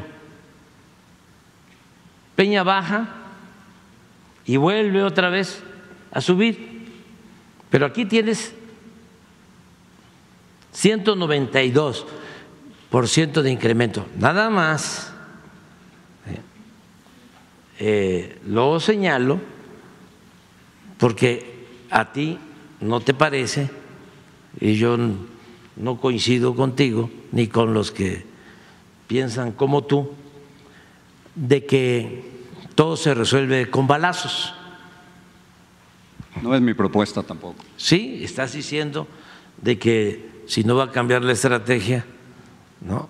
que estamos siguiendo. no ha funcionado, la, militarización no ha funcionado. Nosotros no vamos a, cambiar la estrategia porque estamos atendiendo las causas que originan. Sí, pero vea las barras de, no, las barras de su gobierno. allá, allá, vamos, vamos poco a poco. Nada más que quería yo que este, nos quedáramos aquí un poco Incluso al rato vamos a regresar porque te voy a mostrar cómo aquí el índice de letalidad es de lo más alto. ¿Qué es el índice de letalidad? Es cuando hay un enfrentamiento entre Fuerzas Armadas y delincuencia y son más los muertos que los heridos y que los detenidos. Aquí en el 11, cuando se firmó el pacto de silencio, eran más los muertos en los enfrentamientos que los heridos y detenidos, porque la consigna era aniquilarlos, era mátalos en caliente, remataban a los heridos. Y aquí, ustedes o las empresas en las que trabajan ustedes guardaban silencio. Bueno, con el licenciado Peña, eh, baja como uno o dos años y vuelve a subir. Que estamos, son, no son datos de nosotros, estamos hablando de datos oficiales, son, son datos del INEGI. Sí, también de la, del Secretariado Ejecutivo del Sistema Nacional de Seguridad Pública. Así es, del INEGI. entonces, nosotros llegamos aquí Mira, este incremento, 59% de incremento. nos costó muchísimo. Pues aquí está, prácticamente se mantuvo igual dos años, hasta el tercero empezó a bajar. Y aquí estamos, y ahora en el 23 ya tenemos una disminución de cuando llegamos, un 20%. Tú me dices, sí, si acumulas las cifras, ¿sí? Es el de más muertos, pues sí. Y pudieran llegar casi a 190 mil, presidente, cuando sí, usted termine sí, su sí, sexenio. Sí, nada más que tienes que tomar en cuenta a dónde lo agarramos. Pero es que es una tragedia nacional, con todo respeto, que haya, que presente como Permíteme, permíteme. Esta es una parte, esta es una parte. La violencia ¿sí? tiene que ver, pues, con robos, ¿sí? en eso hemos avanzado, secuestros hemos avanzado, en general hemos avanzado. Entonces,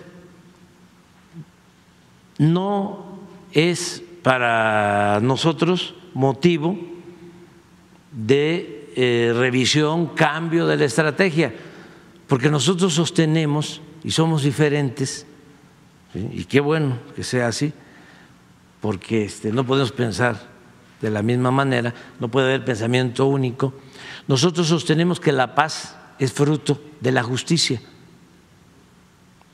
Y la mayoría de nuestros adversarios piensan que el problema de la violencia se puede resolver con el uso de la fuerza. No, lo que digo es que no ha sido suficiente. O sea, no puede presentar 81 muertos diarios, señor presidente, como un éxito. ¿Cómo? No puede presentar como un éxito tener 81 No, no, muertos no, diarios en. México. Estamos bajando, pero también, ¿por qué no pones eh, otros datos? Porque De, ya de sus datos, en el 2023 hubo 29.675 Sí, sí, sí, sí, muertos. sí. No, aquí está. Es, es una verdadera tragedia eso, señor pero presidente. aquí está. No, no, no, no, no. Una usted verdadera sabe que eso le, tragedia. le preocupa, le preocupa a los mexicanos. No, no, Muchos no, mexicanos no, se sienten seguros. Una verdadera tragedia, ¿sí? con todo respeto, además muy lamentable y triste, es lo que pasa donde tú vives en Estados Unidos. Sí, una verdadera tragedia es que pierdan la vida por consumo de fentanilo 100 mil jóvenes al año. No, no, no dudo de esa No, no, no, no, no, no, quiero por eso. a México, No, donde estamos Es que ahora. si, si nos vamos a esas cifras, ¿sí? este, no puedes llamar a esto tragedia, aquello es un asunto grave. ¿Usted conoce a los mexicanos cómo están viviendo, señor presidente, con tanta inseguridad? No, O sea, no, no, no, no, Es como no. que no quiere aceptar la realidad de, la tu- violencia en el país. Pero esa es tu visión y es la visión de nuestros opositores. No, y la respeto.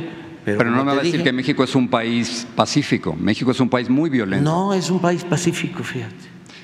Con 166 mil muertos en cinco años. Es, es un país pacífico en donde hay crecimiento, eh, en donde hay empleo, en donde hay bienestar. Entiendo esas partes, la, la entiendo Sí, y, no, y no, no, respeto no, esos no, no, datos. no, no. Tú sabes que, que se han venido a vivir a la Ciudad de México 500 mil estadounidenses, que está llena la ciudad de estadounidenses. ¿Sabes cuántos homicidios diarios hay en la Ciudad de México? Menos de dos. Y 81 a nivel nacional. Por eso, por eso, ¿dónde están? Estamos hablando de lugares muy localizados. ¿Dónde crees tú que hay más homicidios?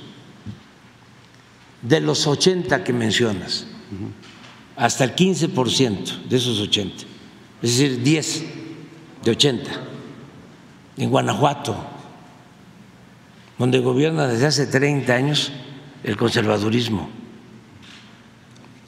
al que este, defienden muchos que están en contra de nosotros. ¿Tú ha- has hecho algún reportaje sobre Guanajuato? ¿Qué pasa en muchísimos, Guanajuato? muchísimos reportajes sobre eso. Ah, yo te, yo te invitaría, porque ahí hay un fenómeno, fíjate. Es un fenómeno muy interesante de analizar. resulta que es un estado que tiene crecimiento económico. Sin embargo, es de los estados con más consumo. Lo que nosotros estamos evitando y con lo que hemos logrado esto, con los programas de bienestar, más que con el uso de la fuerza, porque no se puede enfrentar la violencia con la violencia, permíteme, ¿sí? Y eh, hemos avanzado de esa manera y lo que queremos es evitar el consumo de drogas, porque donde hay más violencia, esto en buena medida son enfrentamientos entre bandas para eh, competir con eh, el mercado, el narcomenudeo.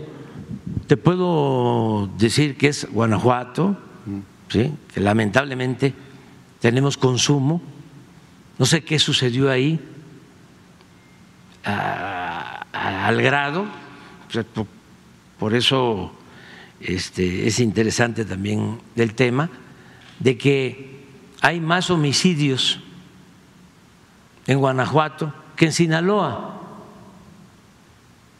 Pero, el punto es que su gobierno no, ha podido, no ha podido proteger la vida de los mexicanos. No, estamos protegiéndolos.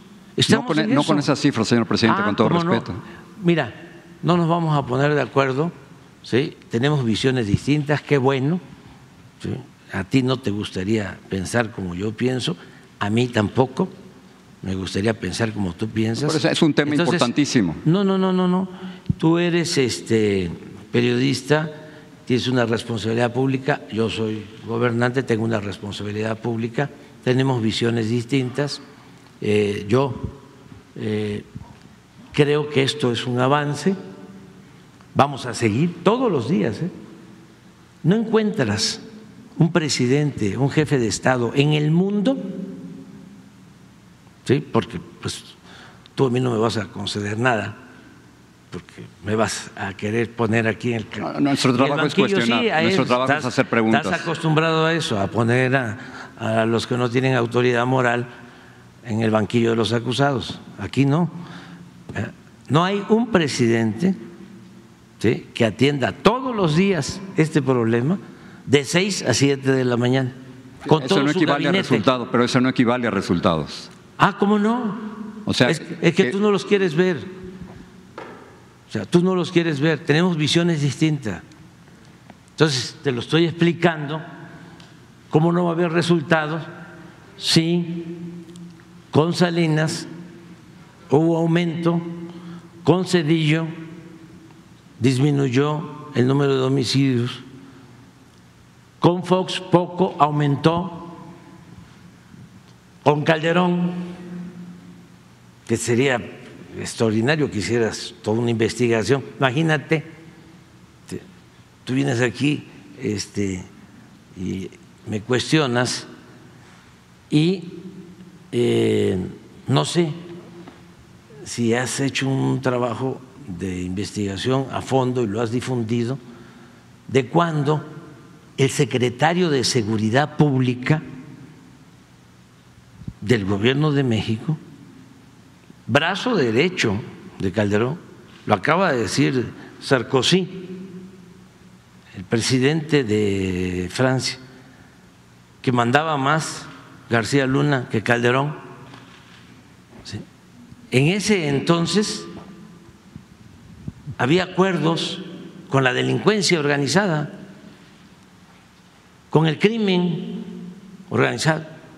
Entonces, lo que estamos haciendo nosotros nos tiene satisfechos porque se ha ido eh, reduciendo la incidencia delictiva. Imagínate si no hubiésemos podido bajar al 20 por ciento pero ¿por qué no pones todas las demás? Porque eh, eh, las demás láminas. Mira, delitos del fuero federal. 34% menos. Ya, quedamos en el 20% en disminución de homicidio. Adelante. Bueno, esos son Ese es homicidio doloso, pero es con, todavía con relación al mes. Yo espero terminar eh, en septiembre con 25 por ciento. Pero hay 190 mil muertos, señor presidente. Sí, sí, sí, sí, sí, sí. sí. Es, una cifra no, ya, terrible. Ya te dije, Sí. ya te dije, si, si, este, si vemos vamos a eso, yo te podría decir, bueno, eh, la principal causa de muerte de nuestro país son los infartos. Y lo lamento mucho, y estamos haciendo todo ¿sí? por evitarlo. Eh, Sabes que eh, los homicidios ocupan el octavo lugar en causas de mortalidad. Y eh, es mi trabajo y es un asunto de convicciones, pero bueno, si- sigamos adelante. A ver si tienen otra. Robo total. ¿Otra? Mira esto.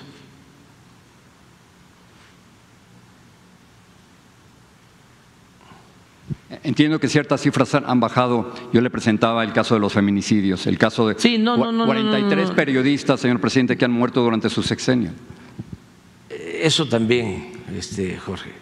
Señor presidente, nos artículo llevaría 19 a- muchísimo tiempo eh, tratar eso, este, debatir Lo sobre eso. dejar en- pero, Sí, pero es algo que nos duele a, nue- a nuestra profesión. No, pero nosotros no estamos este, descuidando eso. ¿sí? Pero ve la, filtración que mayoría- acaba de ocurrir. Mira, feminicidio. La mayoría de los casos de periodistas asesinados eh, se han aclarado y eh, se ha detenido a los responsables. Son 43 muertos. Sí, pero de los que corresponden a nuestro gobierno, eh, te diría que un 70, 80% están en la cárcel, los responsables. Aquí no hay eh, relaciones de complicidad con nadie, ni se permite la corrupción, ni se permite la impunidad. Esto es otra cosa. Pero sí reconoce que México es uno de los países más peligrosos del No, mundo para ejercer el no, periodismo. no, no, no. Las cifras son, esas, fuera, fuera de Gaza, donde hay una guerra, Nos llevaría tiempo, yo te diría que es más peligroso Estados Unidos. el número de muertos de periodistas no. ¿Cómo no? ¿Cómo no? No, no, no, no, no, no. En general estamos hablando. Sí, Pues estoy diciendo lo que nos duele. Tú sabes que nosotros cooperamos eh, para que, eh, no se introduzcan eh, precursores químicos y lo hacemos por cuestiones humanitarias, porque esa sí es una tragedia. ¿eh? Esa sí es una tragedia. Nosotros, el, esto, si continuamos con la misma política, lo vamos a resolver. Así que te diría que me canso ganso. Ya, ya no me va a alcanzar el tiempo porque me faltan ocho meses, pero si se continúa con la misma política de atender a los jóvenes que no se atendía, con la misma política de que la gente tenga garantizado el derecho al trabajo, a salarios justos, se va a resolver. Me preocupa lo de Estados Unidos, porque eso tiene que ver con una descomposición cultural que no se padece en México. México es una potencia cultural por que somos herederos de civilizaciones que nos dejaron una gran reserva de valores culturales, morales, espirituales. Entonces, no hay aquí, en nuestro país, más que en algunos sitios, consumo de droga. Y eso tiene que ver mucho de que aquí eh, se mantiene unida nuestras familias. Uno de los problemas que tienen, lo digo de manera respetuosa en Estados Unidos, es que apenas son adolescentes los hijos y ya se tienen que ir de la casa. Y aquí no pasa eso. Aquí hay apapacho. Aquí el individualismo, el materialismo, no ha podido con las tradiciones, con las costumbres que vienen de lejos de las civilizaciones prehispánicas, que tienen que ver con la ayuda mutua, que tienen que ver con el no estar eh, pensando solo en lo material, en la avaricia, en entender que la felicidad no es acumular dinero, que la felicidad tiene que ver con estar bien con nosotros mismos y estar bien con el prójimo. Eso, las culturas de México es, lo que nos ha salvado siempre. Y lo que está pasando en Estados Unidos es que culturalmente hay una decadencia, una descomposición social, y eso es muy difícil. Pueden ser potencia bélica contar con la bomba atómica, pero enfrentar la pandemia del fentanilo no va a ser fácil. Y más si se aferran, sobre todo los dirigentes, a querer resolver el problema con el uso de la fuerza. Y no atendiendo las causas, no atendiendo a los jóvenes, no procurando que se evite la desintegración en las familias. Y sí, nos preocupa mucho, estamos ayudando, pero eh, ahora es el fentanilo, pero va a surgir otra droga y va a ser lo mismo, porque el problema está ahí. El problema tiene que ver con la falta de fraternidad, de solidaridad, de eh, pérdida de valores. Entonces, cada país tiene sus propias características. Una de las cosas que yo valoro más de nuestro país es precisamente su grandeza cultural. Entonces, si tú me vienes a decir, ese es de los más eh, este, peligrosos del mundo, no, no, no, no, espérate. No, no, no, no, no es así. ¿No es así? Gracias por la oportunidad de conversar. Gracias, señor presidente. Adelante. Muy buenos días, señor presidente. Eh, Janet Galindo, de Grupo Transmedia La Chispa. No me paro por el tiro de cámara. Eh, eh, Campeche, Tabasco, Yucatán, Quintana Roo, Petrolera, Estado de México, Ciudad de México, Puebla y Veracruz. Em, señor presidente, quisiera eh, preguntarle eh, en torno a la juventud. usted estuvo hablando pues ya de un legado político que iba a dejar en cuanto a los jóvenes. ¿Cuál es el principal eh, legado que se les va a dar a los jóvenes? Eh, esto también eh, ya nos había mencionado que en su libro que va a presentar en los próximos meses, en los próximos días, que también hablaba hacia los jóvenes. ¿Cuál es el, mensaje y el legado que les va a dejar a los jóvenes específicamente, señor presidente? Bueno, lo que estamos haciendo es algo pues eh, excepcional, histórico, también para eh, aquí compartir este punto de vista. Ya, ya lo hemos dicho, en los últimos cinco sexenios eh, le destinaron a los jóvenes del presupuesto federal 7.500 millones de pesos. En el tiempo que llevamos nosotros, solo un programa que se llama Jóvenes Construyendo el Futuro ha significado una inversión que no gasto de 110 mil millones de pesos. ¿Qué hacían antes con los jóvenes? O sea, ¿por qué defiendo que atendiendo las causas vamos a poder resolver el flagelo de la violencia? Porque antes no hacían nada por los jóvenes. Lo único que acuñó, y lamentablemente, eh, no sé si él es el creador o él se encargó de difundirlo o de, de, decirlo a los cuatro vientos, este, un ex rector de la UNAM, lo de Nini,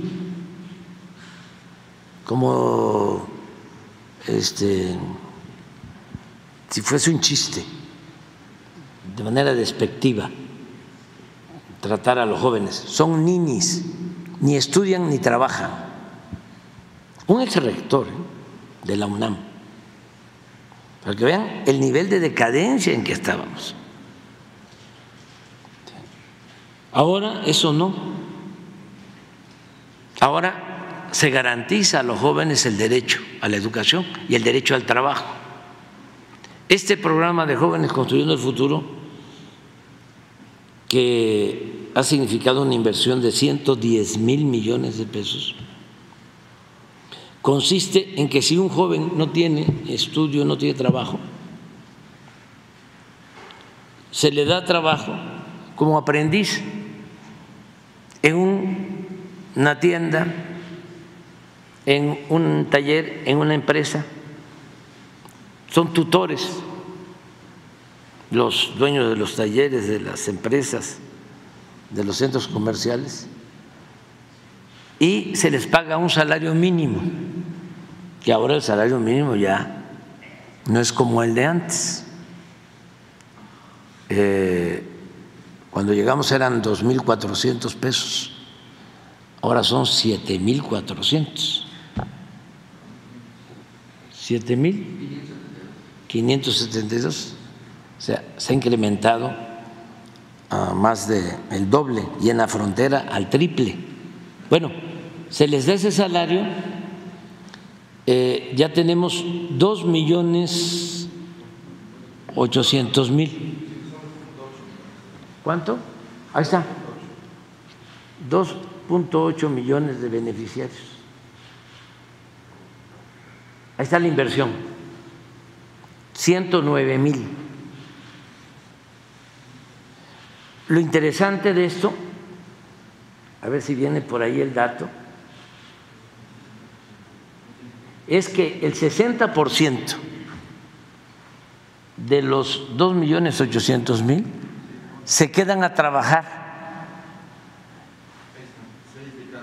Sí, ¿en dónde se forman? Entonces, es una forma distinta de enfrentar el problema de la violencia. Si estos jóvenes no son atendidos, pues son enganchados y se los llevan y eh, forman parte de las bandas precisamente, eso trascendió eh, eh, que muchos niños y jóvenes son jalados, sobre todo en Guerrero, precisamente a los grupos de crimen organizado. Así es, pero a ver, ¿por qué no pones? esto es un programa para jóvenes. Con eso, ¿por qué no pones el de las becas? Si lo tienes. Nunca en la historia de México se habían entregado tantas becas a casi 12 millones de estudiantes en todos los niveles de escolaridad. Cuando hablamos, es muy difícil. A nosotros realmente se nos facilita. Ahí está, 12 millones 500 mil, 80 mil millones al año. La, la básica,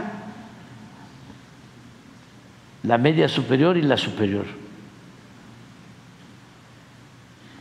Eh,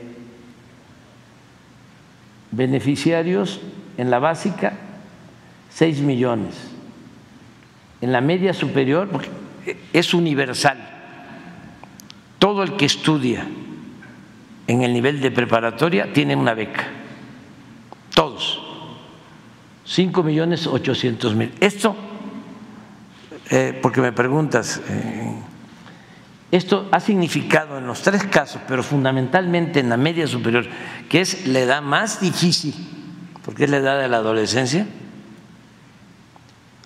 de que se haya reducido considerablemente la deserción escolar, el abandono de la escuela.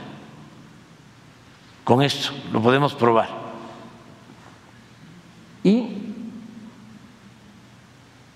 620 mil jóvenes de nivel universitario, 620 mil están becados de familias pobres. Reciben una beca como de 2.600, 2.700 pesos mensuales. Eh, en su conjunto Eh, son 80 millones. Cuando hablo de Estados Unidos, ya se los he dicho, ¿qué, ¿por qué hacemos esto? Independientemente de la importancia que tiene la educación para el desarrollo eh, en lo personal, para salir adelante, es la mejor herencia que pueden dejar los padres a los hijos. Todo eso, sin educación no hay desarrollo, no hay democracia. Pero también con esto alejamos a los jóvenes de la tentación de tomar el camino de las conductas antisociales. Bueno, yo les comentaba a los este, funcionarios del gobierno de Estados Unidos, ¿por qué no otorgan becas para que los jóvenes estén cuando menos dos años más en la familia, que no estén desesperados porque lleguen eh, a los 18 años y se tengan que ir. He repetido varias veces lo que leí sobre una demanda de unos padres que fueron a acusar a un hijo que ya había cumplido 30 años y no se iba de la casa. Y el juez les dio la razón y lo sacaron de la casa. Eso en nuestro país es muy raro que suceda, por eso hasta se pasan, si quieren quedar más tiempo, pero son valores que tenemos. Y que para enfrentar un problema de violencia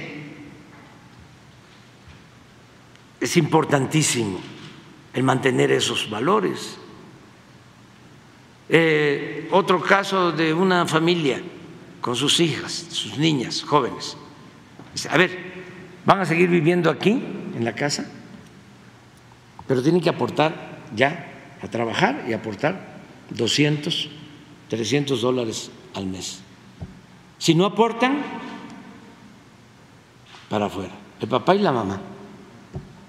Eso, o sea, con todo respeto, nuestro país no sucede. Aquí lo que se dice es, échale más agua a los frijoles. Entonces, por eso no es fácil eh, enfrentar el problema del fentanilo y por eso también no vamos a aceptar que México sea piñata de estos políticos eh, deshonestos o de esa politiquería que confunde, desde luego, con los medios de información. Eh, nos invaden los migrantes, todos los migrantes traen drogas, los migrantes son eh, violadores, rateros, todos los medios. Este, eh, y no es así. No es así. Entonces, ¿cuál es el legado para, los jóvenes? Eh, esto y también el que eh, se puedan tratar más con los jóvenes los temas sociales. Eh, ¿Qué cosa planteaba el neoliberalismo? El fin de la historia. No quería que los jóvenes supieran de lo que hicieron nuestros héroes. Ya habían quitado hasta el civismo, la ética. Nos importa mucho y además yo estoy muy contento por eh, el despertar de los jóvenes y por la felicidad de nuestro pueblo es de los pueblos más felices del mundo, el pueblo de México. Acaba de salir una encuesta y la Ciudad de México está creo que en el sexto lugar en felicidad.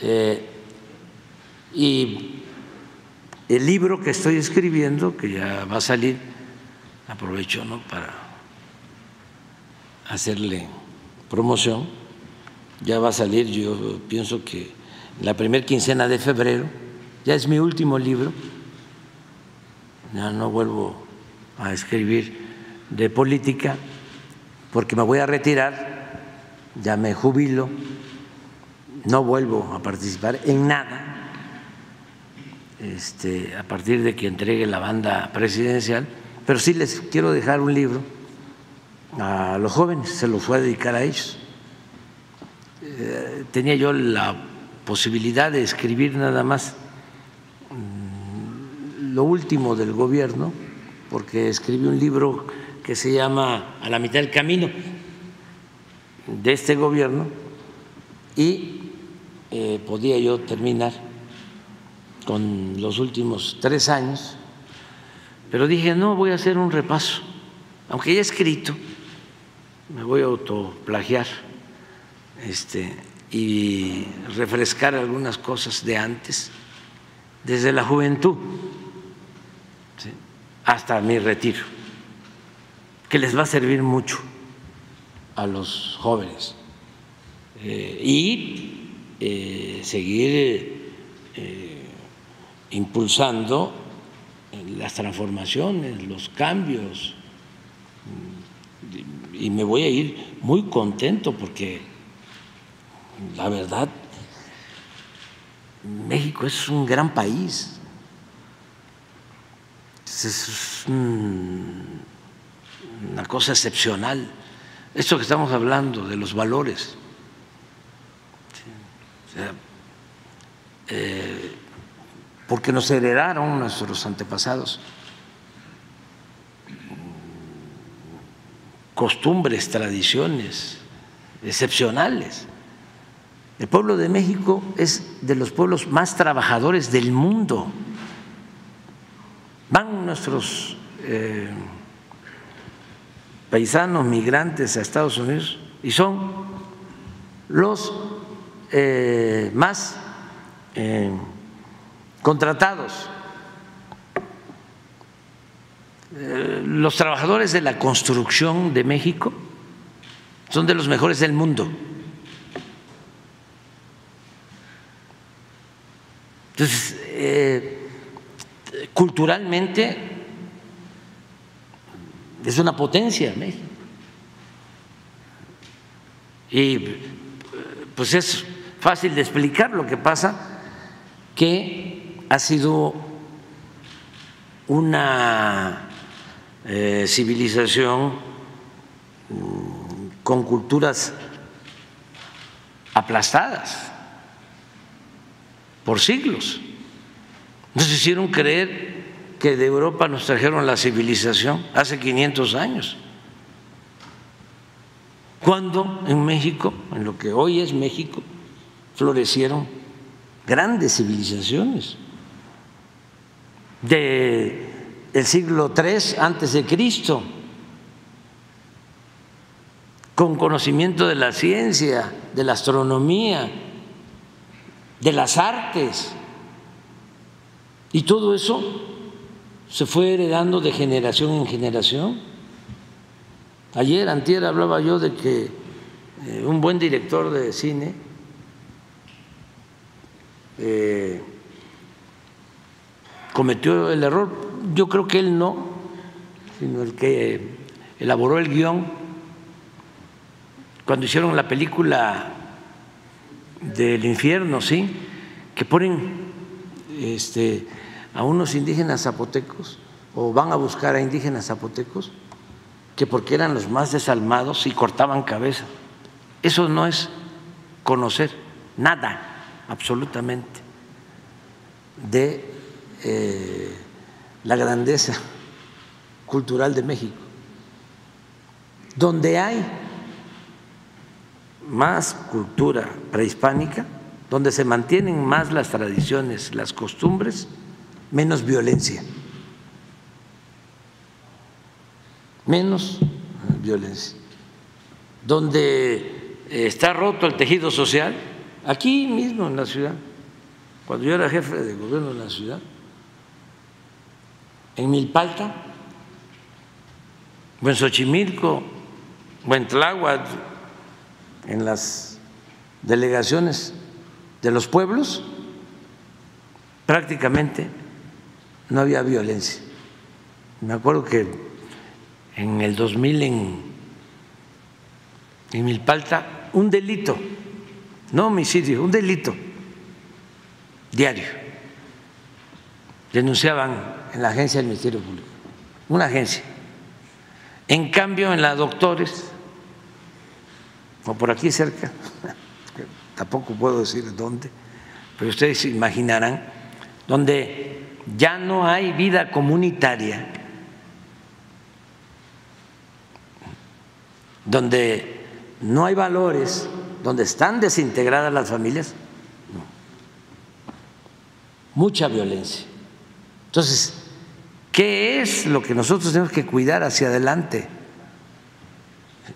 Que se mantenga nuestra eh, cultura o nuestras culturas, nuestras tradiciones, costumbres,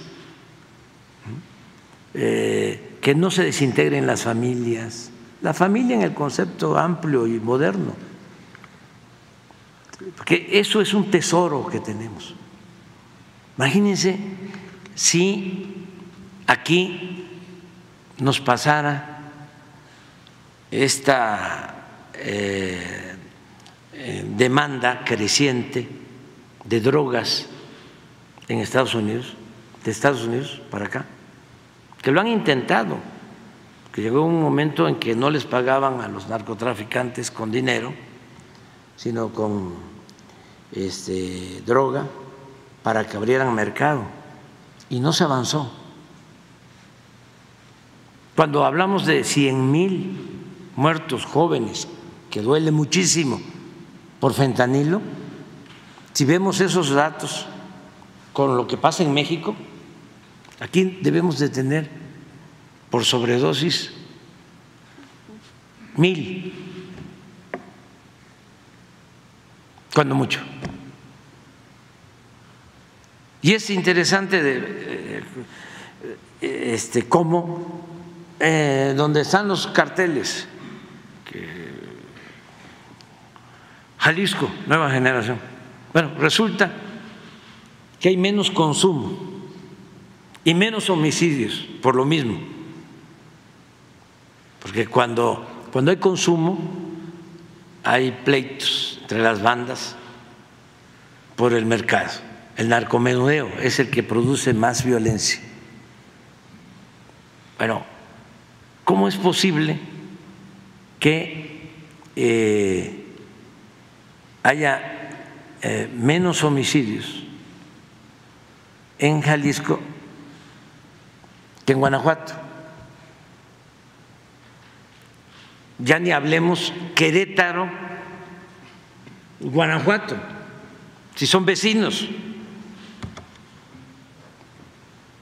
Querétaro, a ver, pon los índices de homicidios por estado. Querétaro está ahí.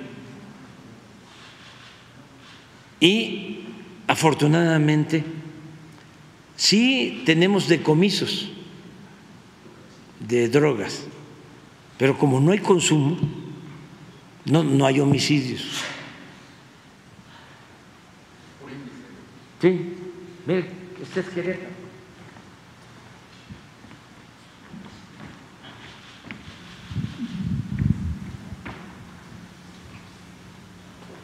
Y acá está Guanajuato. Entonces, por cada 100 mil.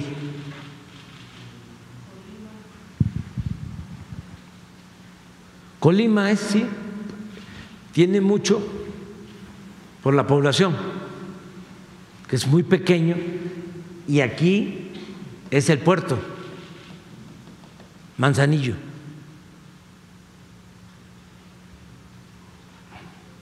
Básicamente. Pero Yucatán, ah, miren, miren Durango. A ver, vamos buscando Sinaloa. Abajo de la media. Por eso tenemos que cuidar mucho, mucho, mucho el que no se incremente el consumo. Por eso eh, la campaña contra las drogas, Se va a fortalecer. que la necesitamos fortalecer, eh, la campaña contra las drogas. eh, en Estados Unidos han cometido muchísimos errores en el manejo de lo de eh, el combate a las drogas, por ejemplo, eso de permitir que fumen marihuana libremente, pero llegaron al extremo hace como seis meses de que le permiten a los eh, deportistas, a los que juegan básquetbol en la liga profesional, fumar marihuana.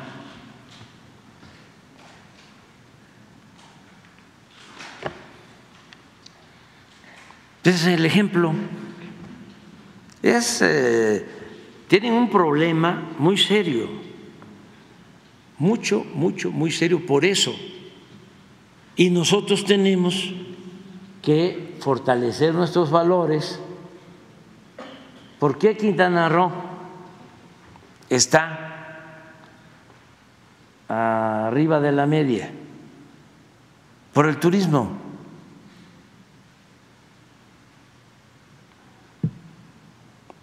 Entonces, pero el mexicano, por nuestras culturas que nos han protegido siempre frente a todas las calamidades, eh, no tenemos un problema mayor de consumo. Y eso es lo que hay que cuidar, es la frontera, eh, ciudades así del interior,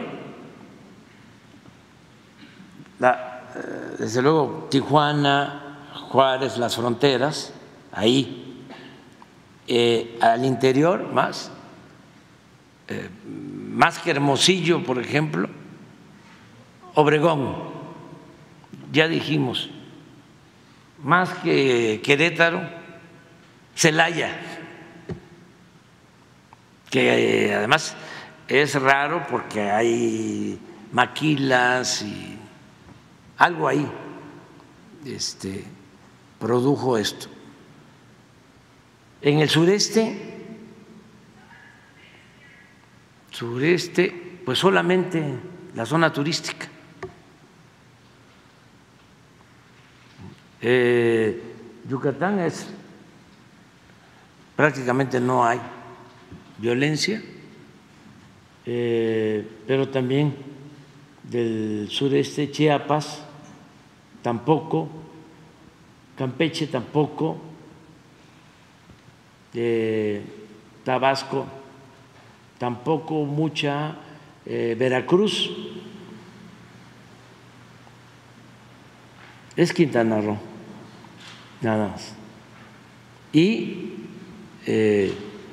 no, no como Baja California o Chihuahua, Morelos sí, Zacatecas, Guanajuato, Sonora, Michoacán, estos.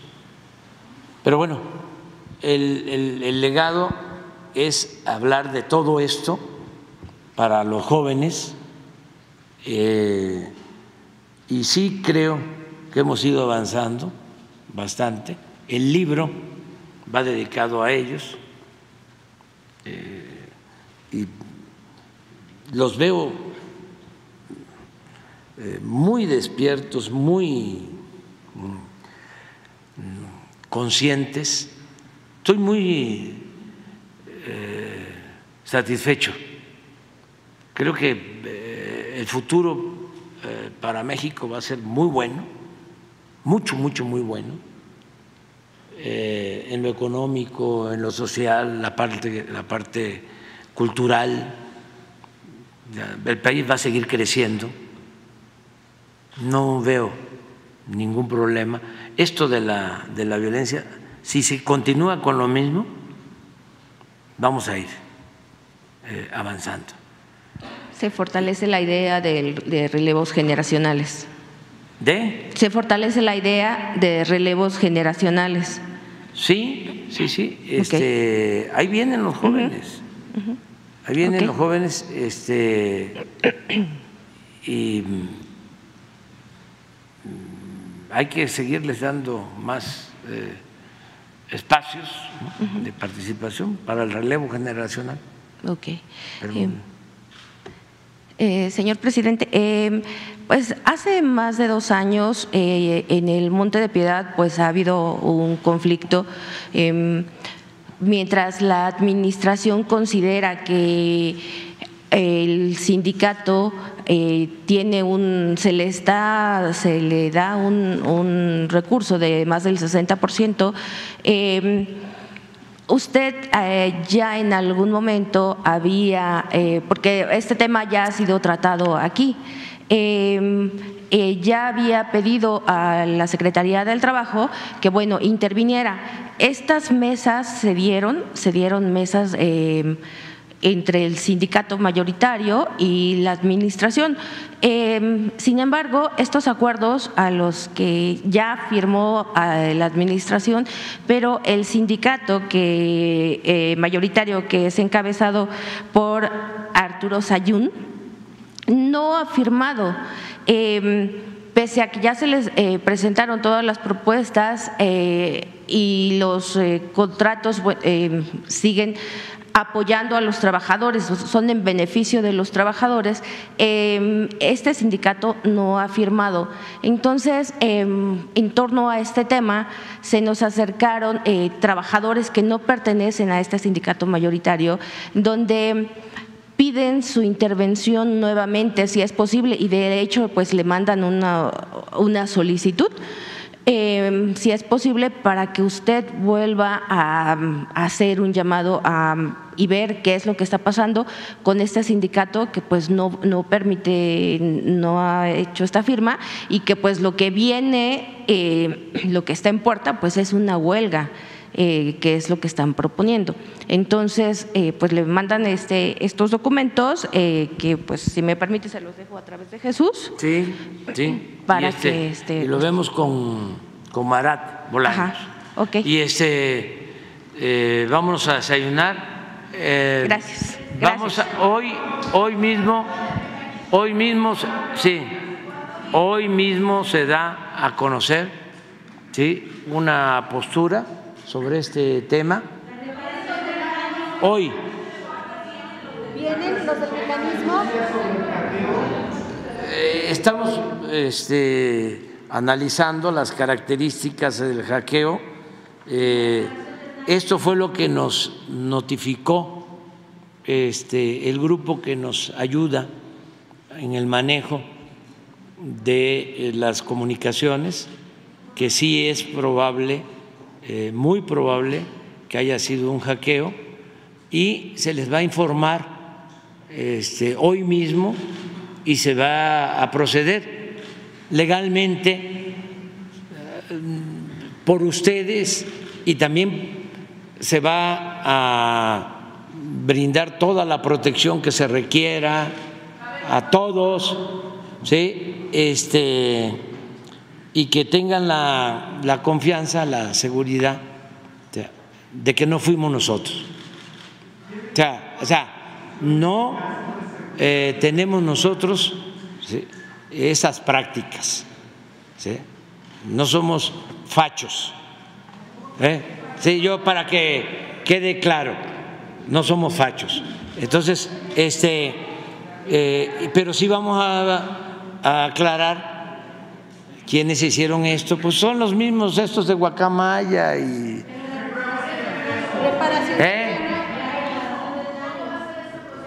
Ah, no, no, no, ya lo, ya lo vamos a ver. Este, es, sí, pero hoy, hoy, hoy se les informa, hoy se les informa. Miren, ya, ya, ya lograron los, este, los guacamayos este, que se hablara del tema. Es eh, realmente un asunto eh, para escándalo. Imagínense que hackeen eh, los nombres con datos de quienes vienen aquí. La mayoría de los que vienen aquí son mujeres, son hombres libres, conscientes. si con todo respeto vinieran otros periodistas de esos famosos, ah, sí daría miedo. Pero ustedes son buenos agentes todos son gentes este, de bien, periodistas. Son muy pocos, muy pocos, muy pocos los que están al servicio de la mafia, del poder económico, del poder político. Ustedes no. Y puede ser que eh, tengan diferencias con nosotros, pero son de tipo ideológico. O sea, este, porque hay mucha gente que que no necesariamente eh, tiene dinero, pero tiene una postura conservadora. Y hay que respetarlos. Ayer me pasó un caso, fíjense, se los comento, porque es normal. Además tenemos que acostumbrarnos a eso, a vivir así. Estaba en Cancún, nos quedamos a dormir ahí para hacer una supervisión del tren Maya y terminamos de desayunar y meseros, em, toda la gente incluso que estaba ahí desayunando, foto, foto, foto, foto, foto, foto, foto. Muy cariñosos, este, eh, toda la gente, muy cariñosos. Y salimos y un par de esposos ya veteranos como el que habla, este, la señora descompuesta mentándome la madre. Al señor le daba como pena, pero también, ¿no? Pero es que las mujeres. Ah, saliendo, después de lo de, la alegría que les dio a muchos, ¿no? Verme y de las cosas que me decían y todo, saliendo, yo indignada. Pero es que así es la democracia. Lo otro es dictadura. O sea, en la dictadura no se puede protestar o se protesta con los dientes apretados. Pero la democracia sí, y se tiene que garantizar el derecho a disentir. Este, y hay que pagar eh, las cuotas de humillación cuando se lucha por causas justas y por hacer historia, por transformar. Imagínense lo que le decían a Hidalgo. Bueno, no solo lo insultaban, es el, yo creo que el más insultado de todos, y es el padre de nuestra patria. Todo lo que le decían. Pero imagínense que lo asesinan,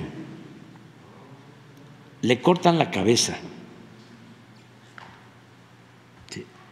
Y como escarmiento exhiben la cabeza 10 años en la plaza principal de Guanajuato, porque se atrevió a proclamar la abolición de la esclavitud. Entonces, cuando uno sabe eso,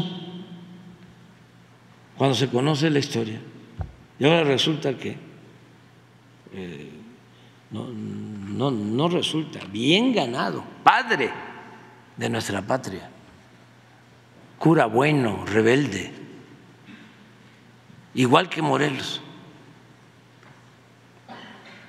Entonces, no hay que alarmarnos, esto es así. ¿O apenas? Porque esto ocurrió el viernes. Bueno, se supo el viernes, no sabemos desde pues ya, se este, ya se está este, investigando. Por eso les podemos decir que fue un hackeo. Ahí vamos. Por eso, nada más, eh, en el momento que presenten el informe, ¿podrían detallarnos si han detectado otras ocasiones? Porque esa sería la segunda. Le van a dar toda la información. Pero ha habido más, nos podrían decir. pues nada más formalmente eh, bueno, lo que hace este, ¿cómo se llama? Lo de Demola o lo de las guacamayas. ¿Qué otra cosa? Por eso eh, eh, son esos casos nada más. Hasta ahora sí, sí. Este, de todas formas, les van a dar toda la información. Le, le voy a pedir a Emiliano Calderón, que es el responsable de todo lo que es la estrategia digital, y a Jesús, que les eh, explique cómo funciona todo esto. Además, va a ser interesante cómo es que llevan a cabo el, hackeo, eh, eh, cuáles son los mecanismos de protección que existen. También la Guardia Nacional tiene un sistema, sería bueno que explicaran, ¿no? Este, para el mediodía, ¿no podrían? ¿Hoy? investigar. ¿Pero cuándo se va a informar? Al mediodía de hoy. Bueno, entonces en la tarde, ya después que vengan y que les informen y todo lo y que esté aquí la secretaria de Gobernación para eh, y el subsecretario para los que este, eh, quieran, quieran o deseen protección, lo que necesiten. No, ya, de una vez, a las cinco. Que vengan. Aquí. Sí, aquí van a estar. también lo van a dar a los periodistas. Sí, sí, sí, sí, sí, sí, sí. La vida pública tiene que ser cada vez más pública. Formal, o sea, en blanco y negro, pues. Ah, por la cosa de... Hay uno que es informar a la autoridad A ver, ven. y otra. Eh, la investigación que se lleva a cabo desde el viernes que se dio a conocer este, este asunto se va a dar a- hoy se va a presentar al INAI y a las personas que vieron afectados sus datos personales se va a notificar de manera personal para que estén advertidos y sepan qué tipo de datos se dieron a conocer y puedan eh, pedir o solicitar si requieren en este caso protección o algún tipo de medida de prevención. Eso. ¿Puede corroborar eh, eh, si fuiste o no afectada? Tenemos los datos, tenemos los datos precisos de qué, qué datos se dieron a conocer, qué datos se publicaron y qué personas tienen. No todos los nombres que salen ahí fueron vulnerados sus datos personales. Solo una porción, eh, digamos menos de la mitad de las personas, de los, de los archivos que estaban ahí, tenían estos datos. Los tenemos presado, entonces a las personas que sí vieron vulnerados sus datos personales se les va a notificar personalmente de manera oficial y se les va a hacer eh, pues extender cualquier tipo de ayuda que soliciten para proteger en caso de que así lo, así se lo requieran. Aparecemos 300 formal por parte de presidencia. No se entendió, perdón. ¿En qué van a hacer esa notificación? El día de hoy. Hoy, una vez que se notifica al INAI, al mismo tiempo y simultáneamente a los reporteros que vieron vulnerados sus, sus datos. que falló en los sistemas de seguridad de presidencia para que este hackeo fuera De eso se va a informar eh, a la autoridad primero y después se va a informar a la opinión pública lo que se conoce y de acuerdo al protocolo, porque hay un protocolo especial de investigación en estos casos y la autoridad determinar la responsabilidad, pero eh, nosotros vamos a conocer cómo fue en todo caso lo que se pueda dar a conocer de, de los datos de esta situación. Ante la Guardia Nacional se va a presentar ante la Fiscalía General y el INAI va a dar un reporte de acuerdo al informe que se va a dar. Escaneados de pasaporte y también de credencial del INE, Jesús. Las carpetas que fueron vulneradas son los registros que hicieron los medios de comunicación de sus reporteros y la información que dio cada medio de comunicación de sus reporteros es lo que estaba en esas carpetas. No se podía hacer la acreditación si no se entregaba. Por eso, pero eso es parte de un nosotros la autoridad tiene que la responsabilidad de proteger esos esos datos. Eso hay una ley de protección de datos personales y hay responsabilidad en caso de que se incumpla esta situación. Pero bueno, eso lo va a determinar la autoridad pertinente. ¿Quién es? ¿Ya concluyó el proceso de de los periodistas que cubrimos la mañanera? Este hecho se da justamente en este periodo en que ustedes nos dijeron que se tenía que actualizar los datos. Llama mucho la atención, eh, por lo menos por mi parte, justamente se da prácticamente en la recta final del tiempo que ustedes dieron para nuestras, para que las empresas a las cuales nosotros estamos trabajando pues actualizaran nuestros datos. Nos llama muchísimo la atención que se dé justo en la recta final de este Bueno, solo podemos señalar que no son todos los periodistas acreditados quienes fueron vulnerados sus derechos, es solo una porción, es un, es un archivo que se, en, en fin, se va a dar un informe, no son todos los periodistas, eh, no tiene que ver con este proceso de actualización de los datos y vamos a dar a conocer el reporte de cómo fue, en todo caso, la obtención ilegal de estos, de estos datos. Y- Pero a ver, y otra cosa, para, para- para que quede clarísimo, no fuimos nosotros, nada más que se va a presentar la denuncia para que se haga la investigación y no quede la menor duda. Pero lo que este, deben de tener muy claro es que nosotros no somos fachos. O sea, nosotros no perseguimos a nadie, no censuramos a nadie, no espiamos a nadie, no compramos conciencias, no compramos lealtades. No, No, no, sí tenemos mantenimiento. Ah, mantenimiento para sí, sí, yo pensaba que decías eh, equipos de espionaje. Eso solamente lo ve inteligencia y tiene que ver con la delincuencia organizada. Pero digo, nada más para que no este, nos confunda, porque este, mm, yo no soy Claudio, pues. O sea, ni soy este, Calderón, aunque se enojen los... No somos iguales. Entonces está bien que este, estamos en temporada electoral, ya está una candidata, va a ser una mañanera. Este, pues por lo mismo. Más también aprovecho para decirle a la candidata que no vaya a ser que eh, este, solo se dedique a atacarnos. Tiene que presentar propuestas, que nos diga qué es lo que propone, cómo enfrentar a la dictadura de Andrés Manuel, cómo enfrentar el populismo.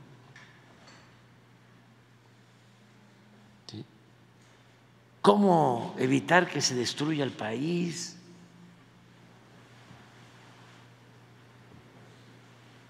¿Cómo lograr de que llegue la inversión extranjera que no está llegando? ¿Cómo crear empleos? ¿Cómo ayudar a los pobres que siguen siendo ignorados? ¿Cómo se va a combatir la corrupción y ya no va a haber el clan de los hijos del presidente. Es interesante el debate, es mucho, muy interesante. Y ojalá y los medios, cuando menos ya en esta campaña, busquen el equilibrio. Es una vergüenza los eh, programas de análisis, cinco, seis, ¿cómo se llama el de Televisa? El programa de... Tercer grado. Tercer grado. Todos en contra. Todos.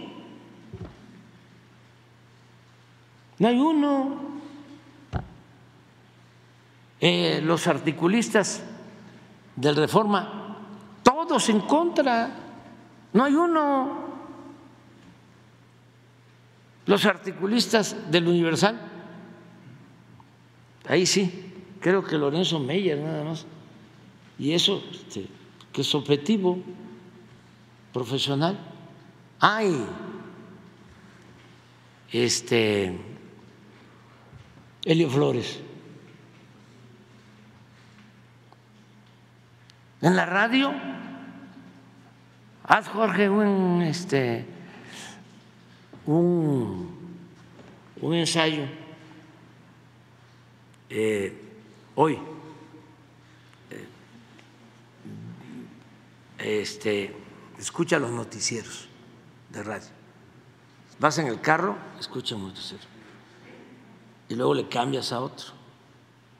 Y le cambias y le cambias y le cambias. Y vas a ver lo que está pasando en el país. Es interesante porque nunca se había visto que fuese así. Ojalá y ahora pues este, Emilio Azcárraga y Ricardo Salinas, ¿cómo se llama el que es nuestro amigo, todos son nuestros amigos este, de imagen. No, más para arriba. Olegario, este, mi amigo Pancho González, ¿cómo se llama? Este, el, donde trabajaba Carmen Aristegui. Mi amigo Joaquín Vargas mi amigo, el de fórmula, que esos están, ¿eh? Jaime Azcárraga, pero completitos, todos, todos los programas, todos en contra. Sí, sí, sí, sí, yo no tengo enemigos, tengo adversarios y sí tengo amigos, muchos amigos. Pero este no es un asunto, pues, es un tema interesante, porque es garantizar el derecho a la información. Y no se puede, no se puede, este, es que aquí se llegó al extremo y no debe haber repetición nunca más de que los medios impusieron a un presidente.